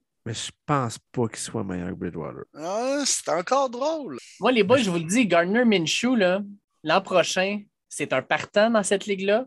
Puis je vous le dis tout de suite, il va être dans l'une de ces deux équipes-là. Je vais peut-être me tromper, là, mais il sera soit le partant des Saints de la Nouvelle-Orléans ou il sera le partant des Seahawks qui vont avoir échangé Russell Wilson. D'ailleurs, je pense que s'il doit avoir un échange, les Eagles de Philadelphie ont ce qu'il faut pour aller chercher Russell Wilson. Tu donnes Gardner Minshew, tu donnes tes deux choix de première ronde, tu te retrouves avec un des meilleurs corps arrière de la Ligue. Je ne suis pas sûr que euh, Russell Wilson serait peut-être content d'aller à, Philadelphie, mais c'est une des équipes qui a ce qu'il faut pour pouvoir aller le chercher. Mais je le vois, moi, Gardner, je le vois à Seattle, je le vois avec les Saints. Euh, je pense que ce gars-là a ce qu'il faut pour être un carrière partant dans cette ligue-là. Dave, est-ce que tu veux vraiment acheter la serviette sur Jalen Hurts? Ouais. Euh, sincèrement. Il ne sera, jamais un Ross, ça, je comprends. Mais vraiment abandonner déjà le projet? Puis si un, tel échange se produit, je pense plus que ça va être Hertz impliqué dans la transaction que Minshew, mettons. peut-être, peut-être, mais Hertz, je n'ai jamais été un grand fan. Cette année, il a connu quelques bons matchs, mais ça reste que c'est un gars qui, selon moi, ne pourra jamais prendre ta franchise et l'amener au prochain niveau. C'est un carrière où tu vas gagner non pas grâce à lui, mais avec lui, puis des fois malgré lui. Je comprends, mais des QB franchises qui gagnent à peu près à eux seuls des matchs, il y en a comme quatre ou cinq dans la NFL. c'est eux qui gagnent des Super Bowls. Ouais, euh, c'est ça. Ben oui. Mettons qu'on fait la liste depuis 15 ans, c'est ça, je vois le vert. Mm. C'est carrément ça. Mais en même temps, c'est parce que c'est dur à dénicher des gars comme ça. Écoute, je pourrais vous en parler, les gars. Puis la situation financière aussi des gars, je ne suis pas sûr qu'ils peuvent se permettre un contrat à la Russell, surtout avec euh, Carson Wentz, toute la pénalité. Même Fletcher Cox, on a beaucoup de vétérans avec des gros contrats. Je ne pense pas malheureusement que ça rentre financièrement. Hey les gars, un des matchs les plus bizarres de la fin de semaine, les Chargers qui vont battre les ah, Bengals à Cincinnati. Spécial. Écoute, euh, les Chargers prennent les devants 24 à 0. Les Bengals remontent pour faire 24-22. Puis les Chargers marquent les 17 points qui restent du match pour gagner 41-22. Puis là, ben, les Bengals sont amochés. T. Higgins vient de rentrer sur le, injury report. Euh, Joe Burrow s'est blessé au petit doigt, puis ça avait l'air d'être très, très douloureux. Euh, crème, euh, je ne sais pas pourquoi, mais les Cincinnati ne m'inspirent pas. Ça a l'air de l'équipe qui, quand une grosse victoire, se, prend pour euh, le roi du monde. Puis une équipe qui arrive après, puis là, il les ramène sur terre. Puis les, les Cincinnati, c'est tout à recommencer. J'ai de la misère à prendre cette équipe-là au sérieux présentement. Joe Mixon aussi est banged up. Euh, tu l'as bien dit. Beaucoup, beaucoup de blessures. Puis c'est Mixon qui a coûté le match. C'est plate à dire. C'est rare qu'il échappe le ballon, qu'il connaît une superbe campagne. Mais à 24-22, ça allait très bien pour les Bengals. Échappe le ballon, retourner pour un toucher. Aïe, aïe, aïe. Ça l'a complètement coupé euh, l'offensive des Bengals qui voulait commettre tout un retour. J'ai eu peur pour les Chargers parce que c'est justement ça. Hein? Les Chargers, on le sait. Ah on, a, de la misère. Hein? Ouais, exact. On a de la misère à revenir après ça. Euh, mais on a réussi à, retenir ça. Euh, défensivement, c'est replacé également. Euh, Mike Williams, bon match. Justin Herbert aussi, excellent, excellente rencontre pour lui. Austin Eckler, toujours très intéressant via la passe et au sol. Mais ce qui m'inquiète plus, c'est pas vraiment la défaite, mais c'est vraiment les blessures. Qu'est-ce qui va se passer pour le reste de la saison pour Mixon, Burrow, Higgins, qu'on a grandement besoin dans cette offensive-là. Ils ont été les trois meilleurs joueurs, notamment dans cette rencontre-là du côté statistique offensif. Mais drôle de match, tu l'as bien dit. Puis chapeau Chargers, parce que j'avais dit comme quoi que pour moi, les Bengals vont gagner parce que la défensive n'est pas capable d'arrêter le jeu au sol. Mais on l'a fait en ayant seulement accordé 2,8 de moyenne à Mixon. Donc, euh, gros, gros check de la part de la défensive des Chargers. Ouais, puis euh, Joe Burrow, c'est un badass pareil quand même. Hein, avec la main enflée autant que le bonhomme Michelin, il continuait à lancer le ballon. Euh, c'est un badass, Joe Burrow, euh, souvent blessé par contre, hein, depuis le début de sa carrière dans la NFL. Puis les Bengals, tu l'as dit tantôt, Dave, hein, c'est ça, ils, battent des gros clubs, puis on est là, whoop, ils sont partis, puis le pack, ils se font ramasser. c'est arrivé contre Cleveland cette année, c'est arrivé deux, trois fois où on pensait que cette équipe-là était partie, puis finalement, on perdait pas juste, on se faisait quand même ramasser. Ils sont durs à évaluer, les Bengals, puis je suis pas convaincu qu'on va les voir en série éliminatoire parce qu'ils sont pas constants. sont pas constants. Parlant de constance, Arizona, tant qu'à moi, est très constant. Ils vont battre les Bears 33-22 à Chicago. c'était le retour euh, de Diop, c'était le retour de Kyler Murray. Mais tu sais, Arizona, là, euh, même s'ils sont plus forts que Chicago, pour une équipe qui est habituée de jouer dans un dôme, à la chaleur, d'aller jouer dans les éléments à Chicago puis de gagner ce match-là, tu sais, le 33-22, tant qu'à moi, il est un petit peu. Euh, il n'est pas, euh, pas, représentatif du match. Là. la, game était vraiment là, tout à l'avantage des, des, Cards. Là, c'était. C'était une Voyons, je cherche mes mots tellement que je ne sais plus quoi dire. Mais c'était 33-14 avec 6 minutes à faire. Euh, deux touchés par la, par la passe et deux touchés au sol pour Kyler Murray. Moi, je pense que les Cards, là, c'est une équipe qu'il va falloir qu'on prenne au sérieux jusqu'à la fin. D'ailleurs, Matt Labbé, euh, Mathieu Labbé, je ne sais pas pourquoi, il nous a posé une question sur les Cards. Euh, c'est plus les Vikings, là, mais bon. Est-ce que les Cards peuvent balayer le NFC West? Euh, là, tu te trompes, il y a deux Mathieu Labbé. Celui qui a posé la question, c'est le gros fan des Cardinals. Il y a un autre Mathieu Labbé, c'est un gros fan des ah, Vikings. là, je t'ai mélangé. Je m'excuse. Je m'excuse aux deux Mathieu Labbé. Je vous ai insulté chacun. donc, euh. Euh, donc c'est mon bon chum, Matt, celui-là. L'autre, c'est un ami aussi, mais je connais plus ce Matt Labbé-là, des fans des, des Cards. je veux dire oui. Je veux dire oui. J'ai extrêmement hâte au prochain Monday Night Football. Pour moi, on, commence à être gâtés. Les Monday Night vont être solides. Pour moi, c'est le match de la semaine. Euh, je pense que oui, je pense que les Cars ont les éléments, surtout avec les euh, blessures qui sont revenus. Puis ils n'ont pas connu des gros matchs. Tu sais, Kyler Murray, juste 11 en 15, pas beaucoup de passes tentées, seulement 123 verges, mais a été opportun, deux passes de toucher, pas de revirement. Euh, Diop, euh, il n'est pas à 100% ce gars-là, honnêtement. Là, je l'aurais assis. Euh, un superbe de beau toucher, mais après ça, on ne l'a pas vu. Il n'a pas joué beaucoup, beaucoup de séquences offensives. ça me fait peur. Gardez-les encore euh, sur le banc s'il le faut parce que tu le veux absolument en série. Trop dominant pour que tu le perdes pour le reste de la saison. Euh, j'ai quelques petites inquiétudes pour ces blessures-là. Aussi pour la défensive, que la difficulté à arrêter le jeu au sol. Mais quand même, c'était les conditions aussi à Chicago qui n'étaient pas très, très intéressantes. On savait que Chicago aurait couru le ballon. Dalton a été atroce tout simplement atroce. Quatre interceptions, ça a été très, très mauvais de son côté. On a déjà presque confirmé que c'est Justin Fields qui va reprendre son poste dimanche soir contre les Packers. Euh, pas grand-chose de positif à dire du côté des Chicago. Euh, les jours sont comptés pour maintenant. J'espère. J'espère. Puis il était temps. Il était temps, là. Mais les cards sont dangereux, sérieusement. Puis je réponds oui à la question, puisque euh, sont capables de gagner de toutes sortes de façons. Puis ça, dans la NFL, c'est important. Ils ont un bon jeu au sol. James Conner, man, a ressuscité avec les Cards cette année, euh, avec des gars qui sont capables de revenir euh, guérir des petits bobos et essayer de revenir en force pour les gros matchs de fin de saison. Ça va les aider parce que ça, va être là que ça, va jouer, même si on finit l'année 14-3. Ultimement, on va les juger avec leur performance en série. Euh, donc, mais les Cards en ce moment, je pense qu'on doit leur donner le titre de meilleure équipe de la NFL. Oui, je suis d'accord avec vous autres. Tampa Bay, contre... rencontre, ouais. Ouais, Tampa Bay contre Atlanta. Tampa Bay qui gagne ça 30 à 17. Euh, ça n'a pas été un match euh, trop difficile pour les Bucks. Sincèrement, ils ont eu un mauvais quart. je pense le deuxième quart alors qu'Atlanta comptait 10 points. Mais au retour de la demi, c'est pas compliqué, c'était all box. Atlanta a tenu euh, sans aucun point. Ça n'a pas été facile euh, ni au sol, ni par la passe. Euh, pas touché par Matt Ryan. Pendant ce temps-là, ben, Tom Brady continue sa job de démolition. Hein. Quatre touchés encore. je pense que c'est lui d'ailleurs le meneur pour les odds pour être le MVP à 44 ans. hallucinant. Ça se peut pas. Le gars, il a tenté 51 passes à 44 ans. contre une équipe pas mal inférieure de lui, mais c'est pas grave. On a dit, jeu au sol va so Ah ouais, let's go, lance mon Tom, lance, gars, Chris Godwin est tout le temps libre. 15 attrapés. Si vous l'avez dans vos fantasy, surtout PPR, extrêmement payant, Godwin, même s'il n'a pas fait de toucher cette semaine. Mais le bon vieux Tom, j'en reviens pas encore une fois. Nombre de passes. il est en shape, le gars, pour vrai, ça me fait halluciner. Je peux même pas dire quand est-ce qu'il va prendre sa retraite. Je suis 100% convaincu qu'il revient l'année prochaine. Euh, encore une fois, belle victoire. Peut-être une petite déception. Je m'attendais plus à une victoire de 28-3, mais bon. Je sais pas pourquoi. Hein? Il aurait fallu que les Falcons mènent 28-3 puis que Tom effectue une autre remontée légendaire, mais c'est ça. Écoute, il a fait tout ça sans trop de difficultés, quasiment une main dans le dos. Il domine Tom Brady pour les verges par la passe et les passes de toucher avec 34, 4 de plus que Matthew Stafford au deuxième rang. Fait que, euh, non, non, écoute, euh, Tommy Tom, là, il est de retour. Puis, euh, il a toujours été là, dans le fond. Il n'est pas de retour, il a toujours été là.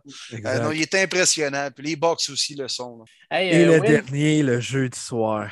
Ah, je, veux entendre, Will là-dessus. Là. Okay, Taysom Hill, ton boy. Qu'est-ce qui se passe, mon Will?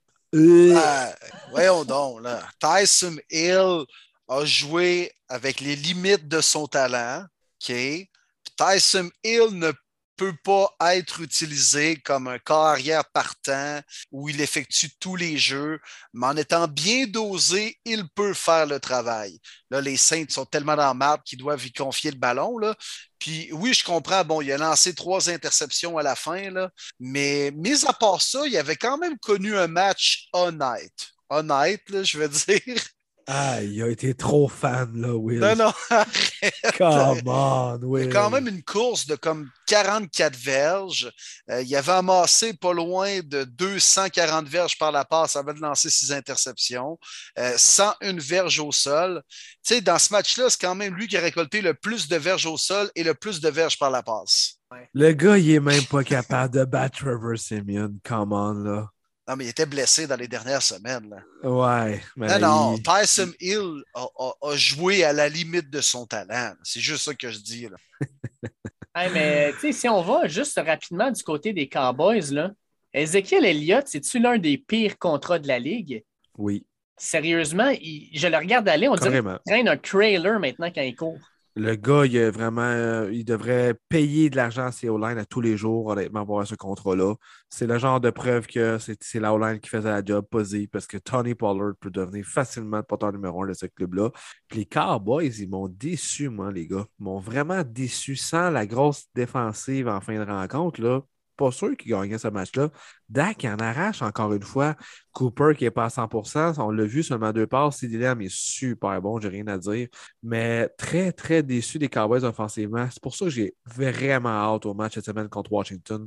Un club qui est en feu. J'ai vraiment hâte de voir comment on va euh, pouvoir marquer des points du côté des Cowboys. Oui, décevant les Cowboys. Rien de convaincant présentement. Puis ça, ça annonce un choke en série. Ils vont réussir à gagner quelques matchs, faire des séries. Puis le paf, ils vont s'effondrer comme seuls les Cowboys sont capables de faire.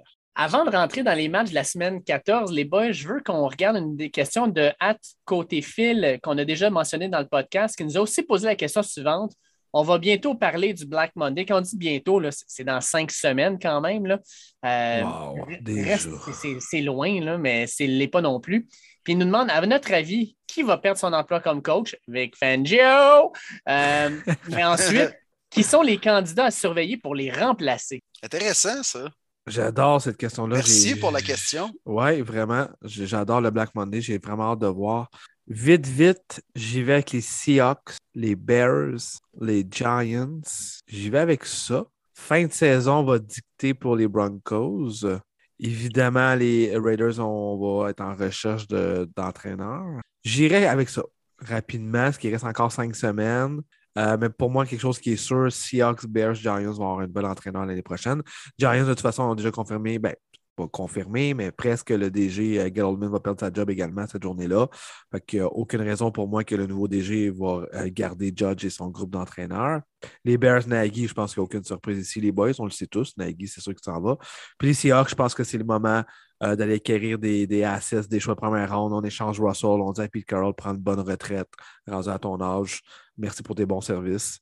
Maintenant, les remplaçants. Ben, moi, un nom que j'ai été surpris de voir, c'est Joe Brady qui s'est fait renvoyer euh, du côté des euh, Panthers parce que je me souviens qu'en début de saison, il était dans les euh, hot candidates pour devenir un head coach en 2022. Fait que malheureusement, je pense pas que tu peux devenir head coach euh, quand tu te fais mettre dehors comme moi aussi.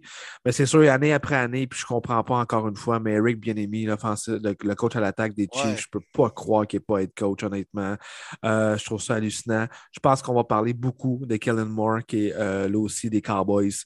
Euh, qui connaît quand même une bonne campagne, surtout l'année passée, il y a deux ans, on en a parlé beaucoup. Un jeune riser dans le, dans, le jargon. je pense également à Greg Roman, euh, du côté des Ravens, je pense qu'il peut être un des candidats euh, pour devenir un coach, euh, un head coach un petit peu ailleurs dans la NFL. C'est pas mal ceux-là que j'ai oui, ben, premièrement, j'ai ciblé les, mêmes formations que toi, Marty, pas mal pour ce qui est des, coachs qui pourraient être euh, congédiés, sacrés à la porte. Euh, je pense vraiment qu'il va avoir euh, avoir une séparation entre Pete Carroll et les Seahawks. On est rendu là. moi, j'ai pas l'impression que les Lions vont poursuivre l'expérience d'Anne Campbell. Je comprends qu'il y a eu une saison pas facile. On va voir qu'est-ce qui va arriver avec les prochains matchs, mais pas sûr que c'est la solution à long terme. Mais également, je veux juste mentionner les Panthers avec ce qui s'est passé avec Joe Brady, je ne suis pas sûr que, que, Matt Ruley va rester là à long terme, alors qu'il a quand même signé un gros contrat quand on l'a amené de la NCAA, mais je ne sais pas, on a l'air de tourner un peu en rond du côté des Panthers. On va peut-être regarder pour passer à autre chose et changer d'entraîneur. Puis euh, je pense que Mike Zimmer également, si les Vikings ne participent pas aux séries, ça fait longtemps qu'il est là. Euh, pas un mauvais coach, mais ils n'ont pas vraiment performé avec lui, outre, une participation au NFC Championship avec Case Keenum en plus de ça comme QB. Mais euh, peut-être Mike Zimmer aussi, je pense, pourrait faire, faire, partie des candidats. Pour ce qui est des coachs remplaçants, les mêmes que Marty, puis je vais rajouter, moi, juste euh, Byron Leftwich, le coordonnateur offensif des Bucks qui fait du très bon travail avec, euh, même si c'est lui le play caller offensif, c'est pas Bruce Arians qui appelle les jeux, c'est vraiment Left Twitch, euh, l'ancien carrière, entre autres, des Jaguars et tout ça. Euh, puis c'est un gars qui a une bonne vision offensive, un jeune entraîneur également. je pense que lui, dans un avenir pas très lointain, va être head coach dans la NFL. Puis un que j'ai oublié aussi, excusez-moi, ce sera pas long, le aussi des Bills, Brian Dable. Je pense que c'est son tour est venu. Moi, les boys, les mêmes équipes que vous, je pense qu'on ne se, se cachera pas. J'ai deux autres noms à vous mettre, par exemple, dans la liste. Par exemple, avec les Bears. Les Bears, c'est une équipe qui, est réputée pour sa défensive depuis tellement longtemps. Je les verrais bien avec Todd Bowles euh, se ramasser là. Je pense que Todd Bowles fait un travail extraordinaire avec la défensive à Tampa Bay, puis euh, il va être regardé. On l'avait déjà vu d'ailleurs comme euh, entraîneur-chef avec les Jets. Jamal Adams n'avait que des bons mots pour lui. D'ailleurs, la majorité des joueurs qui ont joué pour lui avaient des bons mots.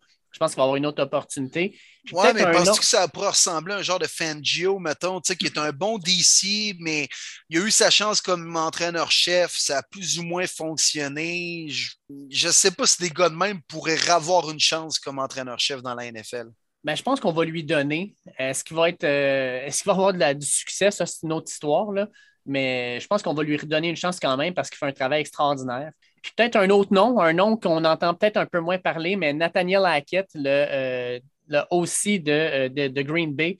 Euh, sauf que la grande question avec lui, ça va être est-ce que c'est vraiment lui qui fait marcher l'offensive des Packers ou c'est un certain Aaron Rodgers? Ou bien même le head coach de l'année que j'ai collé il y a quelques semaines, Matt Lafleur. Matt Lafleur, oui, exact. Mais Nathaniel Hackett, ça fait partie de l'arbre maintenant. Là, fait que est-ce qu'il va être. C'est un jeune gars euh, il y en a de plus en plus qui prennent des chances justement sur des jeunes en disant il va peut-être amener une, attaque différente, une énergie différente. Euh, je pense qu'il y, en a, peut-être qui seraient prêts à prendre, à prendre la chance d'aller le chercher. Il y a aussi le coordonnateur défensif des Ravens que j'aime bien, là, Don Marinello, je ne sais pas trop. Mm-hmm. Là. Euh, le gars qui a l'air d'avoir un Econoline blanc puis de donner des bonbons à des enfants pas loin des écoles. il a l'air louche, ce gars-là, man. Il a vraiment l'air louche. tu le trouves fucking louche, puis tu le veux comme head coach de ton film. il fait peur, man. Il fait vraiment peur. Écoute, c'est au moins, euh, je pense que je pense qu'avec une équipe menée par lui, les gars se tiendraient les fesses serrées. On va rentrer dans la semaine 14. et la semaine 14, il n'en reste que 5, 14, 15, 16, 17 et 18. Puis après ça, on va parler des éliminatoires. Semaine 14, c'est la dernière semaine où il y a des bye week. On a quatre équipes en bye. puis on commence ça jeudi avec les Steelers de Pittsburgh qui s'en vont à Minnesota pour jouer contre les Vikings. Qu'est-ce que vous voyez dans ce match-là, les boys? Ben, gros match pour les deux équipes. Oui, ah oui, vraiment. Très bon jeu du soir, d'ailleurs, les gars. Moi, je suis euh, vraiment emballé de ça. J'ai vraiment hâte de voir ce duel-là. Je vais peut-être vous surprendre, mais je vais avec une victoire des Vikings. Euh, genre de match qu'il faut vraiment répondre. On sait, tout le monde va regarder ça. On veut mieux courir le ballon. Dalvin Cook n'a pas encore été mis out. Je serais vraiment surpris qu'il joue. Mais de toute façon, Alexander Madison, c'est un excellent backup dans la NFL, capable de prendre les règnes quand Cook n'est pas là. Euh, je m'attends à tout un show de Justin Jefferson. Adam Thielen n'est pas là. Euh, je pense qu'il va avoir la balle autant que la semaine passée, au moins 9-10 euh, fois. Il euh, va falloir trouver une façon de protéger Cousins. Par contre, TJ Watt va être là, il est en feu. quelques éléments qui reviennent aussi du côté de la défensive des Steelers. je pense que ça va être serré, mais j'ai que la cote qui dit 3. effectivement, Vikings par 3. je vais y aller avec les Steelers. X-Factor, TJ Watt, maudit qui est dominant. 3,5 sacs lors du dernier match, genre 12 pressions sur le QB, 6 QB hits. Il est tout le temps à chaque jeu euh, prêt à, faire un plaqué ou soit qui, qui, qui, qui drop un petit peu pour euh, couvrir en situation de passe, puis il rabat des passes, puis il est capable même de faire des interceptions. Euh, il est vraiment dominant, puis j'ai l'impression que ça va laisser des traces, cette défaite-là des Vikings contre les Lions bleus, qui était inadmissible. On on en a parlé tantôt ça va être serré par contre, un match âprement disputé, mais je vais avec les euh, Steelers malheureusement pour mes Browns dans la section. Moi, je vais avec euh, les Vikings, mais je vous le dis, TJ Watt, il va être dans la face de Cousin pendant toute la partie avec cinq matchs à faire. Là. Je vous le dis tout de suite, les boys, je pense que TJ Watt va battre le record du nombre de sacs qu'a pris euh, à 22,5 un certain Michael Strahan en 2001. Ça fait 20 ans. Mais TJ Watt, je pense qu'il est déjà rendu à 16, si je ne me trompe pas. Oui, Puis il en reste 6,5. Puis au rythme qu'il va quand il est en santé, c'est du 2 à 3 sacs par game qu'il fait. Puis euh, non, moi, je pense qu'il va aller chercher ce record-là dès cette année. Euh, il est complètement hallucinant. il y a 16 sacs, puis il a quand même manqué. Y a-tu manqué 3 games ou 2 games et demi à peu euh, près? 2 games au moins, ouais. ouais c'est fou, là. C'est complètement fou. C'est hallucinant. Mais je pense que, comme tu disais, le Jefferson, il n'y a personne qui va être capable de le couvrir chez les Vikings. Euh, chez, les, Steelers. Puis pour les Steelers, ben, à l'inverse, euh, ben, Minnesota n'a pas une super défensive, mais Pittsburgh n'a pas une super attaque. Fait que ça s'annule un peu. Moi, je vais avec le gros playmaker. Je pense que Jefferson, comme tu disais, Marty, va avoir une grosse game. Je vais avec les Vikings. Puis parlant des records, si tu poches pareil avec la 17e semaine, comme quoi que il va y avoir plein de records pétés, mais il va y avoir un petit astérix, oui, mais lui, il avait 17 rencontres. Ah, ouais. Baltimore à Cleveland, mon Will, euh, est-ce que tu penses que Cleveland va être capable de prendre les Ravens puis de les écraser un peu plus dans leur misère? Ben, écoute, deux choses positives pour mes Browns. Le bye week est arrivé au bon moment. Euh, des gars comme Baker Mayfield ont eu le temps de soigner les petits bobos, tout ça, euh, de compresser un petit peu, revenir les deux pieds sur terre, puis là, se concentrer pour une grosse semaine de pratique en vue d'un gros duel euh, pratiquement sans lendemain pour les Browns. Et également, ils pognent les Ravens dans un bon moment. Les Ravens, présentement, sont peut-être dans leur passe la plus sombre de l'année, euh, beaucoup de blessés. Marlon Humphrey, ça va leur faire mal. C'était, lui avec Queen présentement qui faisait des gros jeux en défensive. Game changer, c'est un gars qui est capable d'éliminer complètement le meilleur receveur de l'autre équipe. Euh, puis Lamar Jackson, huit interceptions à ses quatre derniers matchs. Mm. Fait que oui, capable de courir, mais là, présentement, quand il lance le ballon, euh, c'est pas mal plus difficile, puis ça l'a peut-être toujours été, que certains diront. Mais euh, présentement, les Ravens là, ont perdu un peu leur confiance et l'aura qu'ils avaient en début de saison. Euh, peut-être que j'ai des lunettes roses, les boys, mais je pense que le bye week va avoir permis à tout le monde de revenir en santé. Un peu plus de Karim Hunt, du Nick Chubb en masse, on court le ballon, un petit peu de Baker, un petit peu de Jarvis Landry, un gros jeu de Miles Garrett, et les Browns vont revenir dans la course avec une grosse. En arrière de toi, mon Will, j'y vais avec les Browns cette semaine. La, ligne offensive qui n'a pas été capable d'arrêter TJ Watt la semaine passée, ça va être la même chose en fin de semaine. Je pense qu'ils ne seront pas capables d'arrêter Miles Garrett. Je pense que ça va être un gros match duo. Uh, Chubb Hunt, on va vraiment contrôler la rencontre-là. Euh, beaucoup de courses de Chubb, plusieurs attrapés de Hunt, je m'attends à ça. Les deux pourraient être intéressants côté fantasy. La blessure de Humphrey est énorme. Puis on sait, les Ravens, ça a commencé tôt lors du camp d'entraînement. Les blessures, ben, ça fait que continuer. Euh, ça va être très, très difficile de se remonter de cette blessure-là. Euh, je m'attends quand même à une bonne rencontre de Mark Andrews. Je pense que c'est la seule euh, point intéressant du côté de l'offensive des Ravens, capable de se placer un petit peu partout sur le terrain, aller chercher des gains importants. Mais euh, je vais aller avec les Browns également, pas plus que yeah. partout, selon moi. Yes, sir. Et ça va être 3 en 3 parce que je vais avec les Browns aussi. Oh! oui, oui, oui. Moi, je pense que les Browns, ce qu'ils vont faire, c'est qu'ils vont dire à Lamar, tu vas nous battre, mais par la passe, ils vont complètement essayer de lui barrer ces, ces fameuses course. Euh, on va l'empêcher d'aller vers l'extérieur. Et je pense que sa grosse arme, qui est Mark Andrews, mais ben, il y a un certain G.O.K., Jeremiah Okwulsi yeah. qui, va, euh, qui, a, la taille, mais surtout la vitesse pour rester avec lui. Moi, je pense que Cleveland, la défensive, va se lever, va jouer un gros match, puis va aller museler Baltimore. Baltimore, qui en passant n'a pas marqué beaucoup de points dans les deux, trois dernières semaines. Fait que ça continue cette semaine et Cleveland va gagner ce match-là à la maison. Oh, c'est de la musique à mes oreilles, les boys. Yes, sir. On va voir si on va avoir la même réaction avec Denver tantôt. Maintenant, on s'en va. Euh, Jack... Jacksonville. Pas, toi. Ah, non, non. Jacksonville à Tennessee, messieurs. Est-ce que euh, est-ce qu'on va voir du James Robinson ou est-ce qu'on va voir euh, Tennessee qui va se relever d'une très mauvaise performance là, il y a deux semaines? C'est qui le porteur des titans, là? Dante Freeman? Ouais. Je pense que c'est pas Hilliard. Hilliard, non, c'est pas lui? Dontrell Hilliard, dont un ancien des Browns, ça. Oui, je pense euh, ça. Ça, c'est Ouais, c'est une coupe de... Donta Foreman, Dontrell Hilliard, puis Jeremy McNichols. Ouais, McNichols. C'est ça. Mm, McNichols. Euh, ouais, c'est pas fort. Hein? C'est quoi, Mike Vrabel, il, il, pige dans un chapeau au début de la game à savoir qui c'est qui va porter le ballon, là? Attends, attends, écoute, leur receveur partant cette semaine, ça va être Nick Westbrook Ikini, Chester Rogers et Des Fitzpatrick. Ah, je l'ai pogné dans mon fantasy, lui, euh, Westbrook, euh, avec son nom composé, là, je ne sais pas trop. Mais euh, c'est ça.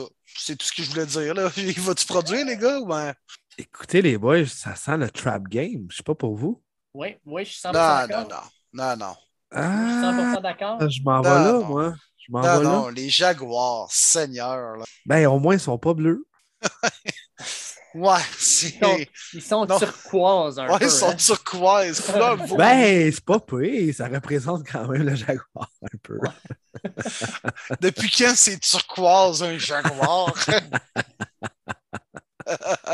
ah non, mais sérieusement, tu regardes ça, les Jags, ils ont battu à Jacksonville 37-19, mais à ce moment-là, tu avais encore Henry qui était là. Puis ils ont quand même perdu contre les Jets de New York avec Henry, mais il n'y avait aucun receveur. Là, ils n'ont aucun receveur et Henry n'est pas là. Je vous le dis tout de suite, upset special of the week. Les Jaguars gagnent ce match. Non, non, non, non. Ouais, J'embarque, Dave. Alors, je veux dire, ouais, ah. je te dis, Will, trap game, trap game. Je m'attends à une belle rencontre de Trevor Lawrence. Il n'y a pas juste l'offensive qui est blessée, la défensive aussi. Bud Dupree ne sera pas de cette rencontre-là. Il y a un linebacker aussi que son nom m'échappe, ne sera pas de la rencontre. Euh, on commence à être pas mal amoché. Euh, au niveau de division, c'est jamais ce qui peut arriver. Il faut absolument fait James Robinson. Par contre, euh, beaucoup d'éléments est là. La défensive, elle joue quand même pas si pire du côté des Jaguars. Euh, Taniel, j'ai aucune confiance. Il me fait juste prouver que là, il joue comme le, jeune qui était du côté de Miami. S'il n'y a pas de running game, oublie ça. Non, trap game, victoire des Jaguars. Ouais, trap game, mais ils l'échapperont pas. Là. Je peux pas croire qu'ils sont rendus aussi bas que ça, les Titans, après avoir battu euh, à peu près toutes les bonnes équipes dans cette ligue-là. Euh, non, non, non, non, non, non. écoute, il faut que je vous ramène à l'ordre. Il faut avoir un petit peu de crédibilité là, à premier début. Là. On ne prendra pas tout pour les Jaguars ici, je vois le vert. Non, non, je vais y aller avec les Titans. Fait que euh, j'espère de ne pas me tromper.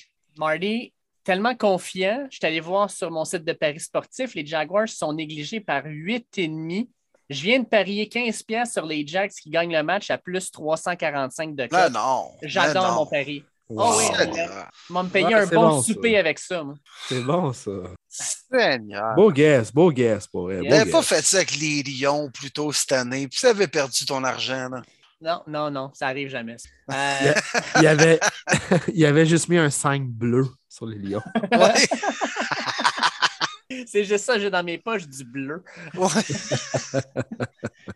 Vegas contre Kansas City à 1h l'après-midi à Kansas City. Je vous le dis tout de suite, Kansas City va gagner ce match-là. Euh, je n'ai pas confiance en Vegas pour deux cents. C'est toujours des matchs weird, par contre, entre les Raiders et les Chiefs. Vraiment. Belle rivalité. Belle rivalité. En parlant des Raiders, là, euh, avez-vous vu passer la nouvelle qui est, sortie sur Josh Jacobs? Ah oui, oui, oui, Il y a huit enfants avec huit femmes, lui, avec. Oui, exactement. Il essaie de battre le record de Philip Rivers d'aller chercher son neuvième enfant. La différence, c'est que Philip Rivers, c'est avec la même femme, puis Josh Jacobs, c'est avec huit différentes. Non, Chapeau Rivers, puis Jacobs, c'est un gros câble. Aussi simple que ça. Je pense que c'est huit enfants avec neuf femmes différentes. Comment ça quoi huit en neuf? Là? Je pense non, non, c'est ça. Il veut battre Antonio Cromartie, lui, là. Oh, oui, quelque chose dans le genre. Là, OK, non, non, c'est huit enfants avec huit femmes différentes. Et Josh Jacobs a 23 ans. Oui. Mais ça va être quelque chose de pension alimentaire, ça, là. Pour vrai, c'est donc bien imbécile. Le gars a 23 ans. Qu'est-ce que c'est ça, sacrement? Ben oui, il va juste payer des pensions jusqu'à la fin de sa vie, même. Vous vous souvenez la fin de la carrière d'Antonio Cromartie qui suppliait aux équipes d'avoir un contrat parce que il n'était plus capable de payer les pensions. Puis je m'en souviens plus, c'est sa, dernière équipe. Il faudrait checker sur euh, Google. Là, je pense c'est les Cards, mais je ne suis pas sûr. Il avait demandé qu'on devance ses payes. Là, euh, on était au mois de juillet parce qu'il n'était plus capable d'y arriver pour payer les pensions. Ah, c'est... Sacrifice. Tu fais pas un enfant pour le mettre au monde juste pour le fun, si ouais. Moi, ça, ça, mm. non. Puis les gars, c'est quoi? Protégez-vous, je vois le vert, pas obligé de faire un enfant à première femme rencontrée, là. Mm. Seigneur! Antonio Cromartie, les gars, comment vous pensez qu'il y a eu d'enfants? C'est-tu neuf? Non, c'est over neuf. Aïe. aïe, aïe, Non, mais c'est pas le gars qui c'est pas lui qui a eu en plus une vasectomie puis que ça s'est recollé oui. qu'il y en a eu un autre. Oui, oui, oui, oui, c'est ça. Aïe. Ah, c'est combien mon Will, là? Arrête. Il a 14 enfants ben, ah. avec 8 femmes différentes. c'est quasiment autant que DMX. Là. Ça se peut. DMX, le rappeur et tout, ça n'avait pas de bon sens. Oui, c'est vrai. Fait tout ça pour dire que Kansas City va gagner le match.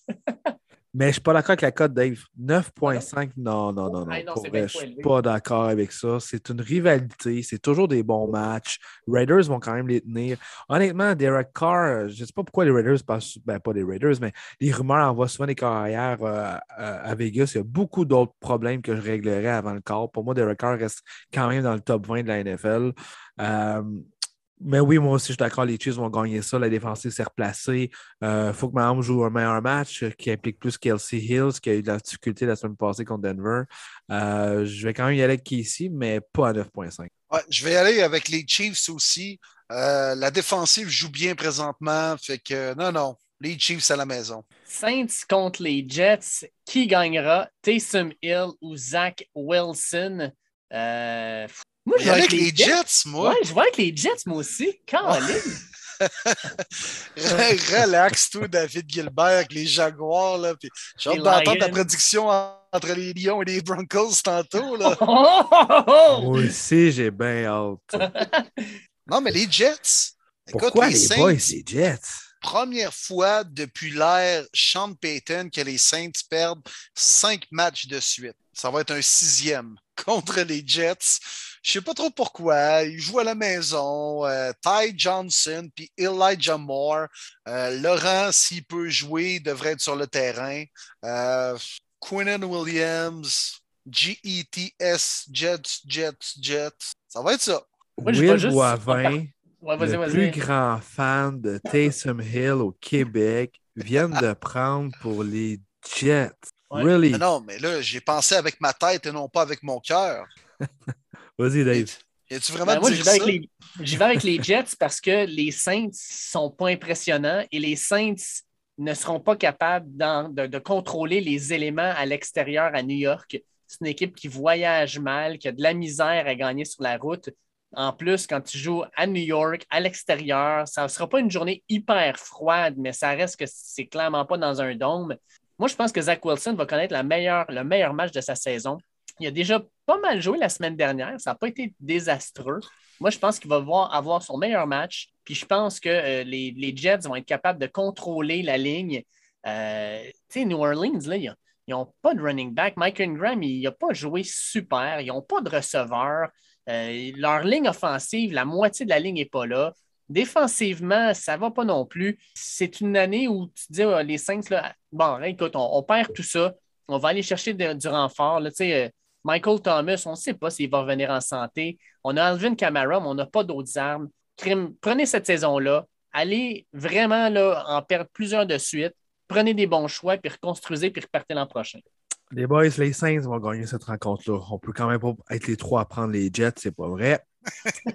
Retour d'Alvin Kamara, c'est là ma clé vraiment. On l'attend impatiemment. Ingram ne devrait pas être de la rencontre en plus. Feed Kamara, let's go. 20 courses, 10 attrapés, extrêmement payant dans vos fantasy cette semaine personne, mais vraiment personne ne peut l'arrêter, à moins que Robert Saleh met un casque qui seront 12 sur le terrain. Même là, je pense qu'ils ne seront pas capables d'arrêter Camara. C'est l'un de mes favoris pour le joueur de la semaine du côté d'Anif. Hey, on parle d'un match euh, plutôt bof. Euh, Atlanta qui s'en va jouer contre les Panthers de la Caroline. Oh, Seigneur. Oh, Deux mêmes fiches, hein, je pense, en plus. Ouais, je sais pas. Moi, je vais y aller avec Atlanta dans ce match-là parce que Caroline a n'a pas McCaffrey. Euh, Cam Newton ne joue pas, mais ils n'ont pas vraiment d'autres bons corps arrière derrière. Euh, ils jouent avec Atlanta. Je pense que Carl Pitts pourrait avoir un gros match. Oh, moi, Marty, choisis donc pour moi. Je ne veux pas être associé à ça. J'aime bien les defs. je vais aller avec les Panthers. J'aime bien leur défensive. C'est sûr qu'ils vont avoir la difficulté à mettre des points sur le tableau, mais je pense que justement, c'est la rencontre qu'ils vont se dire regarde, on va juste feed Chubb Hubbard, on va lui donner 15-20 portées. Euh, pas trop de passes pour Newton parce qu'il fait des gaffes comme pas possible. Je trouve ça plate pour un gars comme DJ Moore, que j'aime beaucoup comme receveur, mais qui peut pas vraiment exploser dans cette offensive-là. Mais je suis un gars de def, fait que je vais y aller avec Panthers. Fait que Will, tu prends les Panthers aussi? Moi, je vais prendre les Panthers pour les mêmes raisons que Marty. Seattle s'en va jouer à Houston. Est-ce que Houston se fait blanchir à nouveau? Ouais, pour une quatrième fois cette saison. Je ne sais pas pourquoi il y a des billets à 13 piastres disponibles pour ce match-là. Hein? Tabarouette des Texans. Non, non, mais God, les Seahawks arrivent quand même d'une grosse victoire contre les Niners. Euh, on joue les Texans, ça va être facile. Russell Wilson va reprendre confiance. Les rumeurs vont aller de bon train encore une fois. Fait que non, les Seahawks vont gagner un deuxième match de suite. Les partisans des Texans doivent se demander, Chris, c'est quoi cette inflation-là? C'était 7 piastres pour les Colts la semaine passée, puis là, les Seahawks arrivent, c'est deux fois le prix. ouais, tabarouette, la vie a donc augmenté à Houston. on, se fait, on se fait crisser une volée, puis ça nous coûte plus cher. Ouais. tabarouette. Faut... à, Détroit, d'après moi, ça a augmenté avec une victoire. Oui, oui, oui. Ben écoute, euh, Seattle, Seattle, euh, qui va couvrir Metcalf? Qui va couvrir Tyler Lockett? Qui va couvrir Russell Wilson? Personne. Fait que je vais avec Seattle. Seahawks, next. Ouais.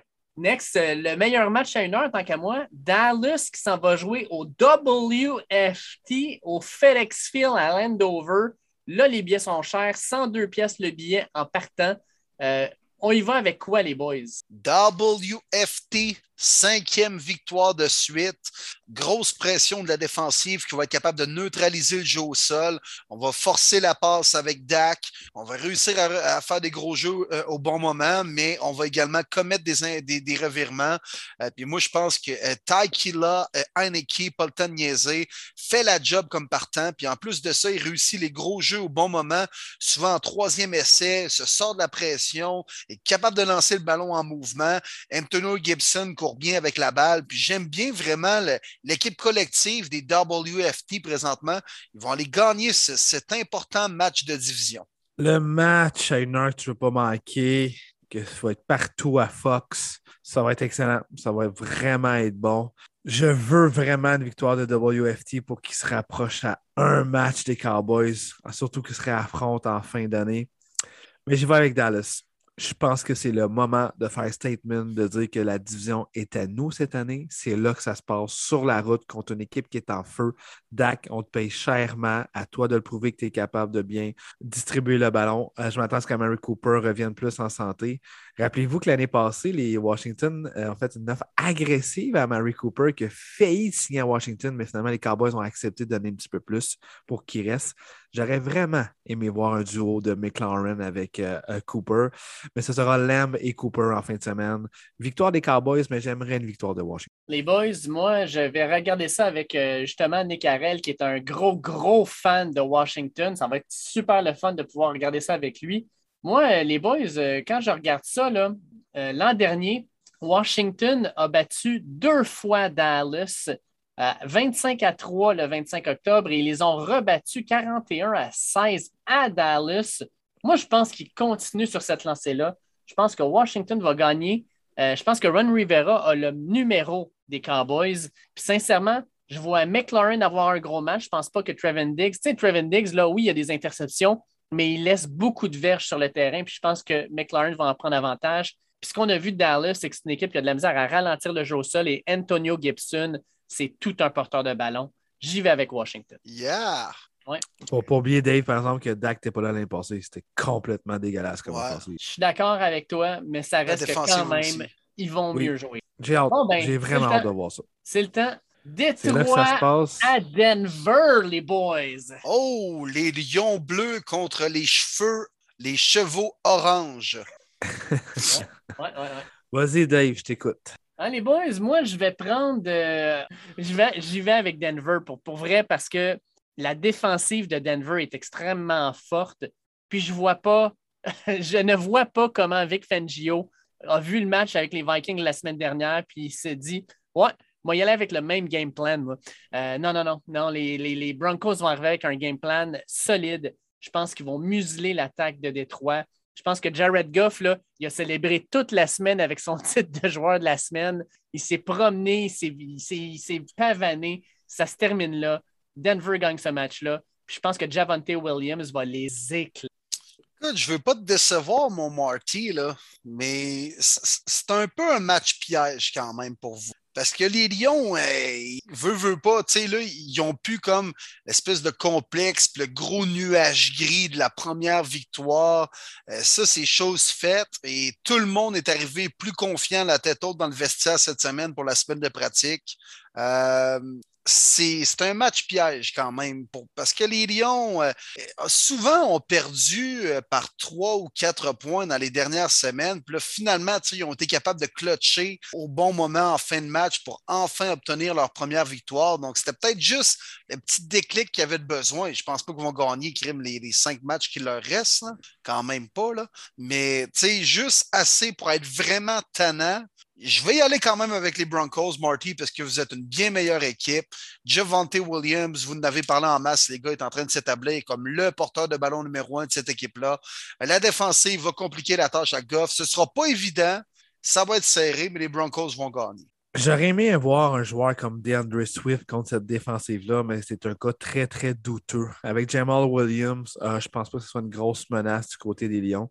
Euh, je suis un petit peu d'accord avec toi, Will. Je ne pense pas que ça va être un blowout, loin de là, parce que mon offensive via la passe, ça me fait très, très peur avec Bridgewater. Euh, mais c'est le genre de match que justement Bridgewater va comme sortir une bonne performance parce que c'est une équipe vraiment inférieure. C'est là que le monde va dire Ah, il n'est pas si pire que ça, Bridgewater.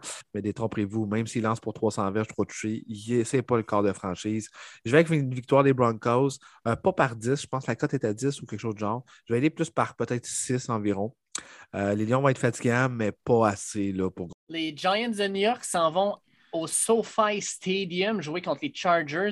Est-ce que les Chargers finalement vont être capables de connaître deux bons matchs de suite? Oui, c'est Mike Glennon. C'est Mike Glennon. Non, non, mais là, ça va être Jake Fromm, le QB des Giants. Ça a changé aujourd'hui, Will. J'ai hâte d'aller voir il y a quelques minutes. Ils disent que Mike Glennon sont confiants qu'il va éclairer le, protocole de, de, de, commotion. Ah, Seigneur, c'est une bonne nouvelle, ça? Ou ben... pas sûr, pas sûr. Non, hey, Mike Glennon, mais, mais, qui a le coup le plus long entre Mike Glennon et Davis Miles? c'est le grand débat, ça. Ouais, ouais, écoute. C'est deux girafes, ça, là. là. Ah, oh, oui, vraiment. Ça serait un match assez drôle de voir euh, Texan contre Giants, ces deux-là. Et plate aussi. Les deux pourraient se euh, voir chacun en haut des nuages. Les Chargers, écoute, t'as pas le choix. Euh, je pense pas que ça va être un blowout, par contre. C'est le genre de match que justement, Chargers vont, vont en arracher, mais euh, je pense qu'Austin Eckler euh, va beaucoup aider du côté de la passe. Ça va être le, joueur favori du côté de Justin Herbert, celui qui va l'aider pour les troisièmes jeux et tout ça. défensive des Giants, c'est pas mauvaise, honnêtement, mais l'offensive, pas vraiment. Donc, victoire des Chargers. Ouais, ouais, victoire des Chargers. Que ce soit Jake Fromm ou Mike Glennon, là, aucune différence. Euh, les Chargers, euh, c'est ça, sont un peu bipolaires, là, mais euh, j'ai l'impression qu'on va quand même être capable d'aller chercher une deuxième victoire de suite. Puis lentement, mais sûrement se positionner pour au moins un bon poste de wild card en série cette année pour les batteries chargées. Les boys, upset. J'y vais avec les Giants et je vous explique pourquoi. Je pense pas que les Giants sont une meilleure équipe, mais le COVID est en train de pogner solide les Chargers. Keenan Allen est sur la liste COVID. Et on vient d'ajouter sur la liste COVID Mike Williams puis le demi de coin Chris Harris Jr. Fait que c'est des cas qui sont douteux pour ce match-là. Fait que même si je pense que Justin Herbert est de loin supérieur à n'importe quoi contre les Giants, que Eckler est un meilleur porteur de ballon que tout ce qu'il y a sur l'équipe des Giants, je pense que tu enlèves les deux receveurs numéro un, ben, ça fait en sorte que ça va devenir plus difficile de passer le ballon. ça va permettre à une défensive des Giants qui est quand même solide de se concentrer sur Eckler puis Chris Harris est une grosse perte. Euh, c'est leur, euh, leur demi de coin numéro un aussi. Euh, moi, je vais y aller avec les Giants. Je pense sincèrement que ça serait probablement trop de perdre tes deux meilleurs receveurs ainsi que ton corner numéro un dans un match parce qu'on est quand même dans la NFL. Non, Dave. Non. Même s'ils ne sont pas là, non. Ils ne seront pas capables de marquer de points. Ça peut être un low score, mais c'est pas vrai qu'Herbert va perdre ça. Non, non. Ah, écoute, Herbert, là, il nous a montré dans les dernières semaines qu'il est capable du meilleur comme du pire. Là. Il s'est planté contre ta défensive à toi. Il a perdu contre les Vikings. Ils ont perdu une coupe de matchs cette année qu'ils n'auraient jamais dû perdre. Puis ils en ont gagné d'autres, mais par la peau des fesses. c'est une équipe, moi, qui me, qui, me laisse en. Qui sont, ils sont excitants à regarder les Chargers, là, mais il y a encore des choses que cette équipe-là fait qui me dérangent énormément. Fait que non, j'y vais avec les Giants. J'y vais pas avec confiance, on va se le dire. J'y vais parce qu'il y a du COVID pogné dans, le, vestiaire. Là. Mais je vais avec les Giants. Ouais, ben les Chargers restent les Chargers. Hein. Ils perdent des matchs qu'ils devraient gagner. Puis des fois, ils gagnent des matchs qu'ils devraient perdre. C'est trop ça, les Chargers, mais pas de là à perdre contre les fucking Giants. Là. Ouais. Non, non, je ne penserais pas. Là. Surtout avec Mike Glennon et son coup de 12 pieds. C'est peut-être juste ça qui est intéressant. 49ers qui s'en vont jouer à Cincinnati contre les Bengals. Euh, qu'est-ce que vous voyez dans ce match-là, les boys? Intéressant. Oui, mais j'ai hâte de voir les blessures par contre. Euh, si c'est pas Burrow, si c'est pas Mixon, si c'est pas euh, T. Higgins, on parle pas de la même rencontre. Mais Niners sur la route qui viennent d'échapper à Seattle, rien n'est acquis. Bengals, les deux équipes qui se battent tellement pour le wild card, même la division pour les Bengals, et que ça va être bon. Ça va être bon. Oh oui. Moi, je vais y aller avec les 49ers, je vais y aller avec les 49ers. Je pense que le jeu au sol va être trop pour la défensive de Cincinnati. Les 49ers sont des experts en contrôle de ballon. Ils vont garder le ballon loin des Jamar Chase et des euh, Joe Burrow. Je pense que San Francisco gagne ça. Puis euh, je vois une énorme game de Nick Boza. Je pense que Nick Boza va frapper le carrière qui va être euh, en poste pour les Bengals pendant toute la game.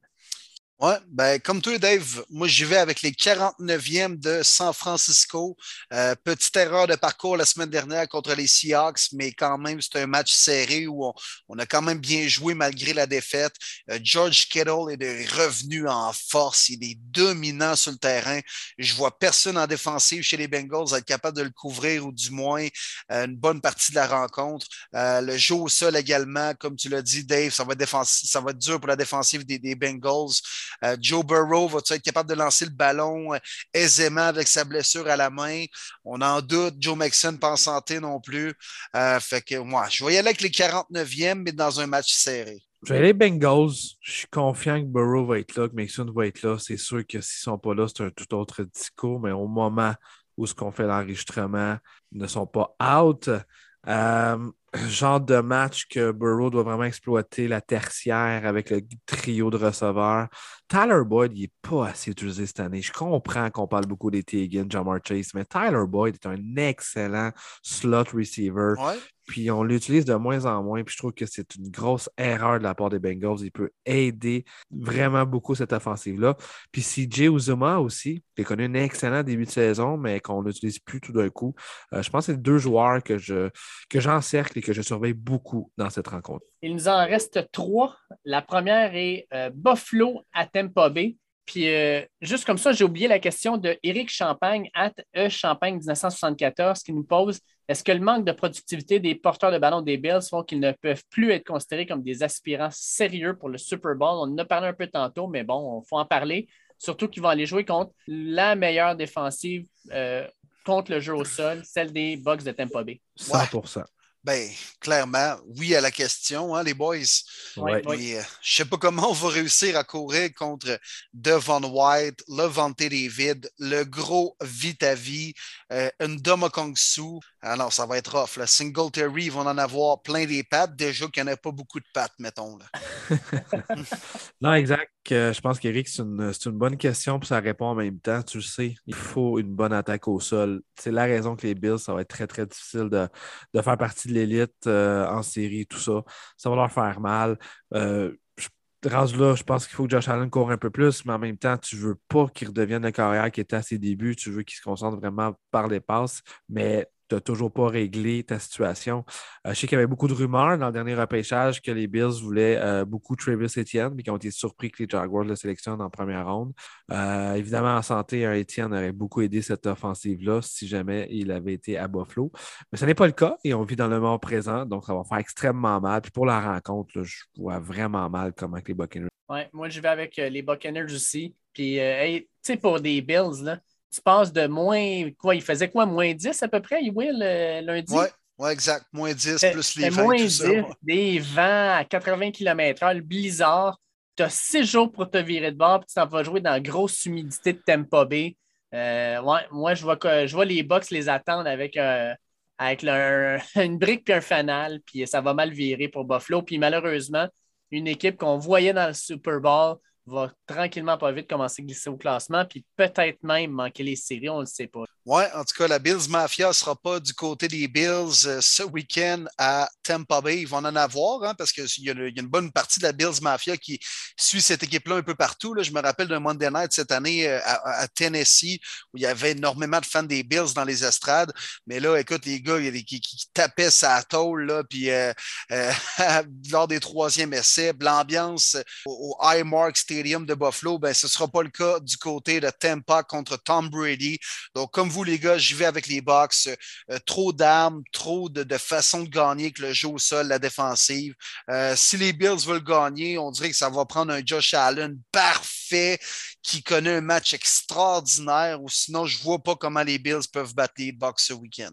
Avant-dernier match, Chicago qui s'en va à Green Bay avec fort probablement Justin Fields comme corps arrière. Est-ce que Justin Fields cause la surprise? Absolument pas. La plus vieille rivalité de la NFL Bears, Packers, souvent on a droit à des excellentes rencontres. Cette fois-ci, j'en doute. Par contre, on a posé la question du côté de Matt Nagy des Bears. Est-ce que vous vous souvenez de la phrase qu'Aaron Rodgers a dit la dernière fois qu'il a joué à Chicago? Il a dit effectivement, effectivement, on prend ça en considération.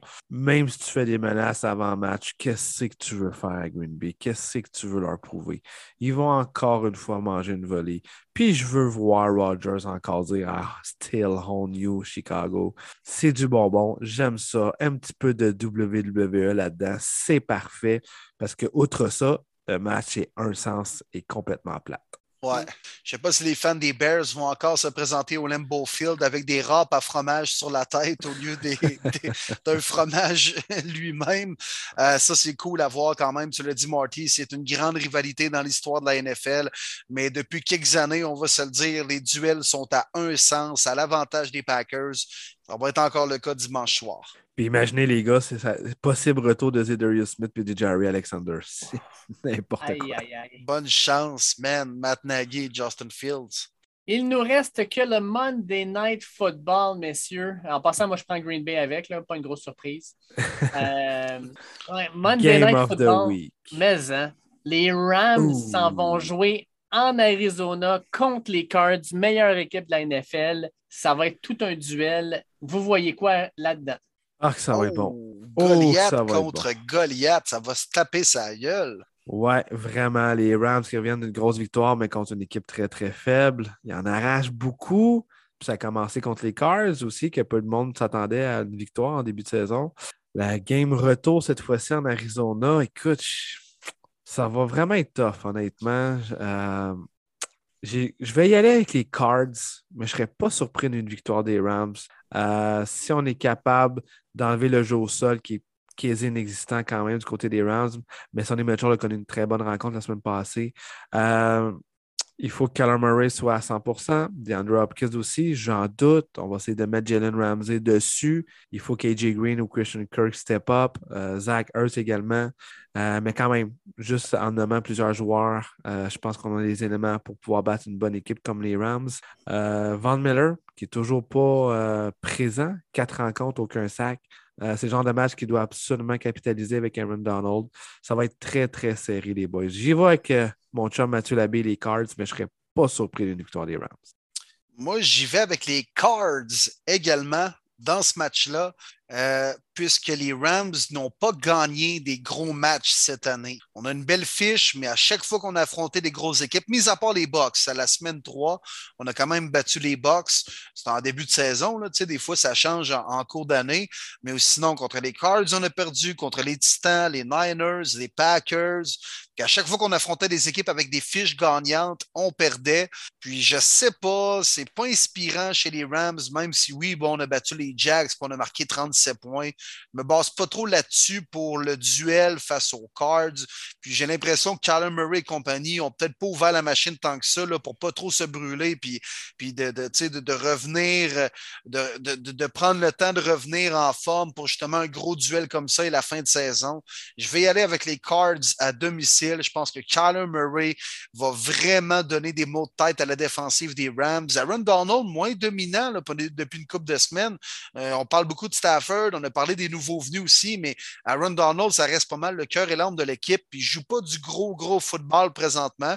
Il pourrait peut-être débloquer dans ce match-là, ça pourrait être un game changer. Mais je vais y aller avec les Cards, plus confiants collectivement. 3 en 3, messieurs, j'y vais avec les Cards aussi. Euh, ma principale raison, c'est que j'adore Jalen Ramsey, mais il y a trop de receveurs de talent chez les Cards pour que Jalen Ramsey puisse tous les couvrir. théoriquement, là, ça va être du one-on-one avec Diop ben, pas de trouble. On va aller voir AJ Green, on va aller voir Christian Kirk. Moi, je m'attends surtout à un très gros match de Rondell Moore, un gars qui peut faire très mal paraître une défensive. Moi, je pense que Rondell Moore dans le slot, c'est un gars qui est dangereux, puis on va avoir une belle, visibilité pour lui. Et du côté défensif, ben, je pense que Buddha Baker, le gros Buddha dans le milieu, il va faire sa job. Euh, il va s'assurer que, par exemple, un certain euh, Cooper Cup ne démolisse pas cette défensive-là. C'est l'un des, sinon le meilleur safety de la ligue, puis il va le montrer une nouvelle fois. Fait que moi, je pense que les Cards vont faire des jeux plus importants.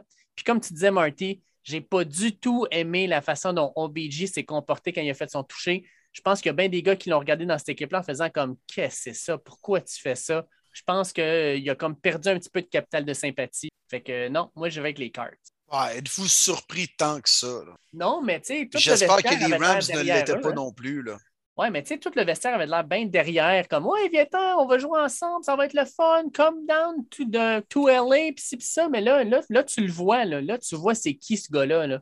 Oups, c'est peut-être pas ce que tu pensais. Ben oui, il y a une tumeur cancéreuse dans le vestiaire des Rams.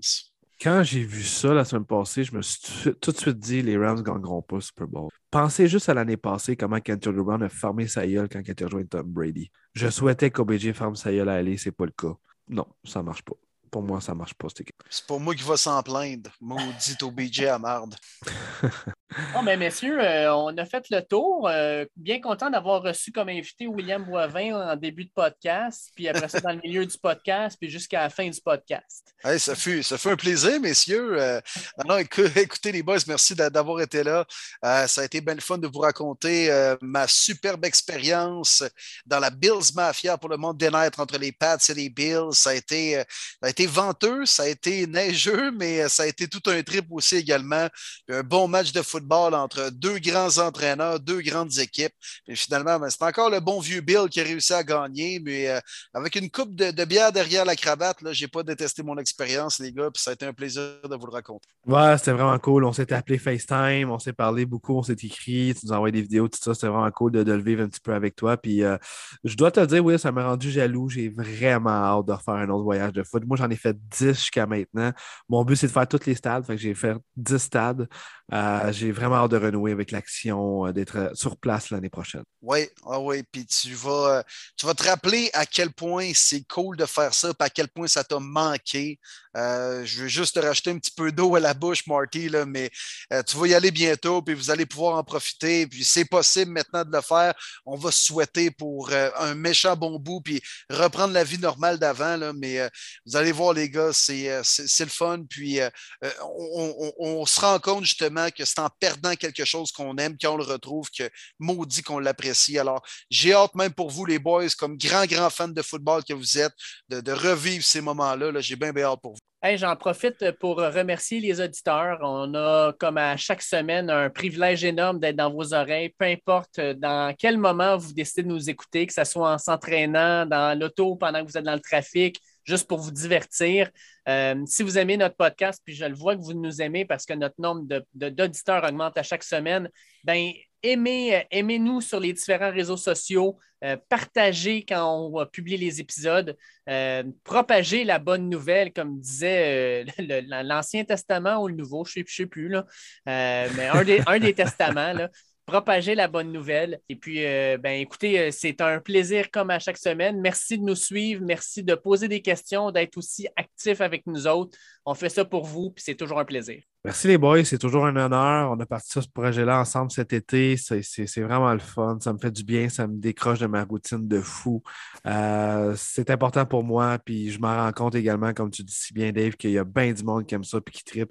Moi, dans le fond, dans tout ça, je veux juste qu'on soit heureux qu'on partage la même passion et qu'on en parle tous ensemble en français. C'est ce qui me rend vraiment euh, plaisir. Puis parlant de ça, une page que je vous invite vraiment à suivre, NFL Fans du Québec, avec au-dessus de 4000 abonnés. Euh, ça, échange beaucoup sur des 32 équipes, euh, peu importe les rumeurs, les games, tout ça. C'est vraiment super bon. Je remercie toujours le bon chum Mathieu Labbé qu'on a souligné dans ce podcast-là, gros fan des Cardinals, qui est avec nous depuis le premier jour. Donc, c'est vraiment, vraiment cool d'avoir des supporters comme ça. Donc, je vous invite à, les écouter, les regarder, les jaser, tout ça. Puis moi, les boys, je vous souhaite une excellente semaine 14 à vous et à tous nos auditeurs. On souhaite du gros football. J'ai hâte, notamment à dimanche 1h entre les Cowboys et Washington et à lundi soir. 8 heures entre les euh, Cardinals et les Rams. Ça, ça veut dire qu'on va avoir un bon week-end de football de A à Z.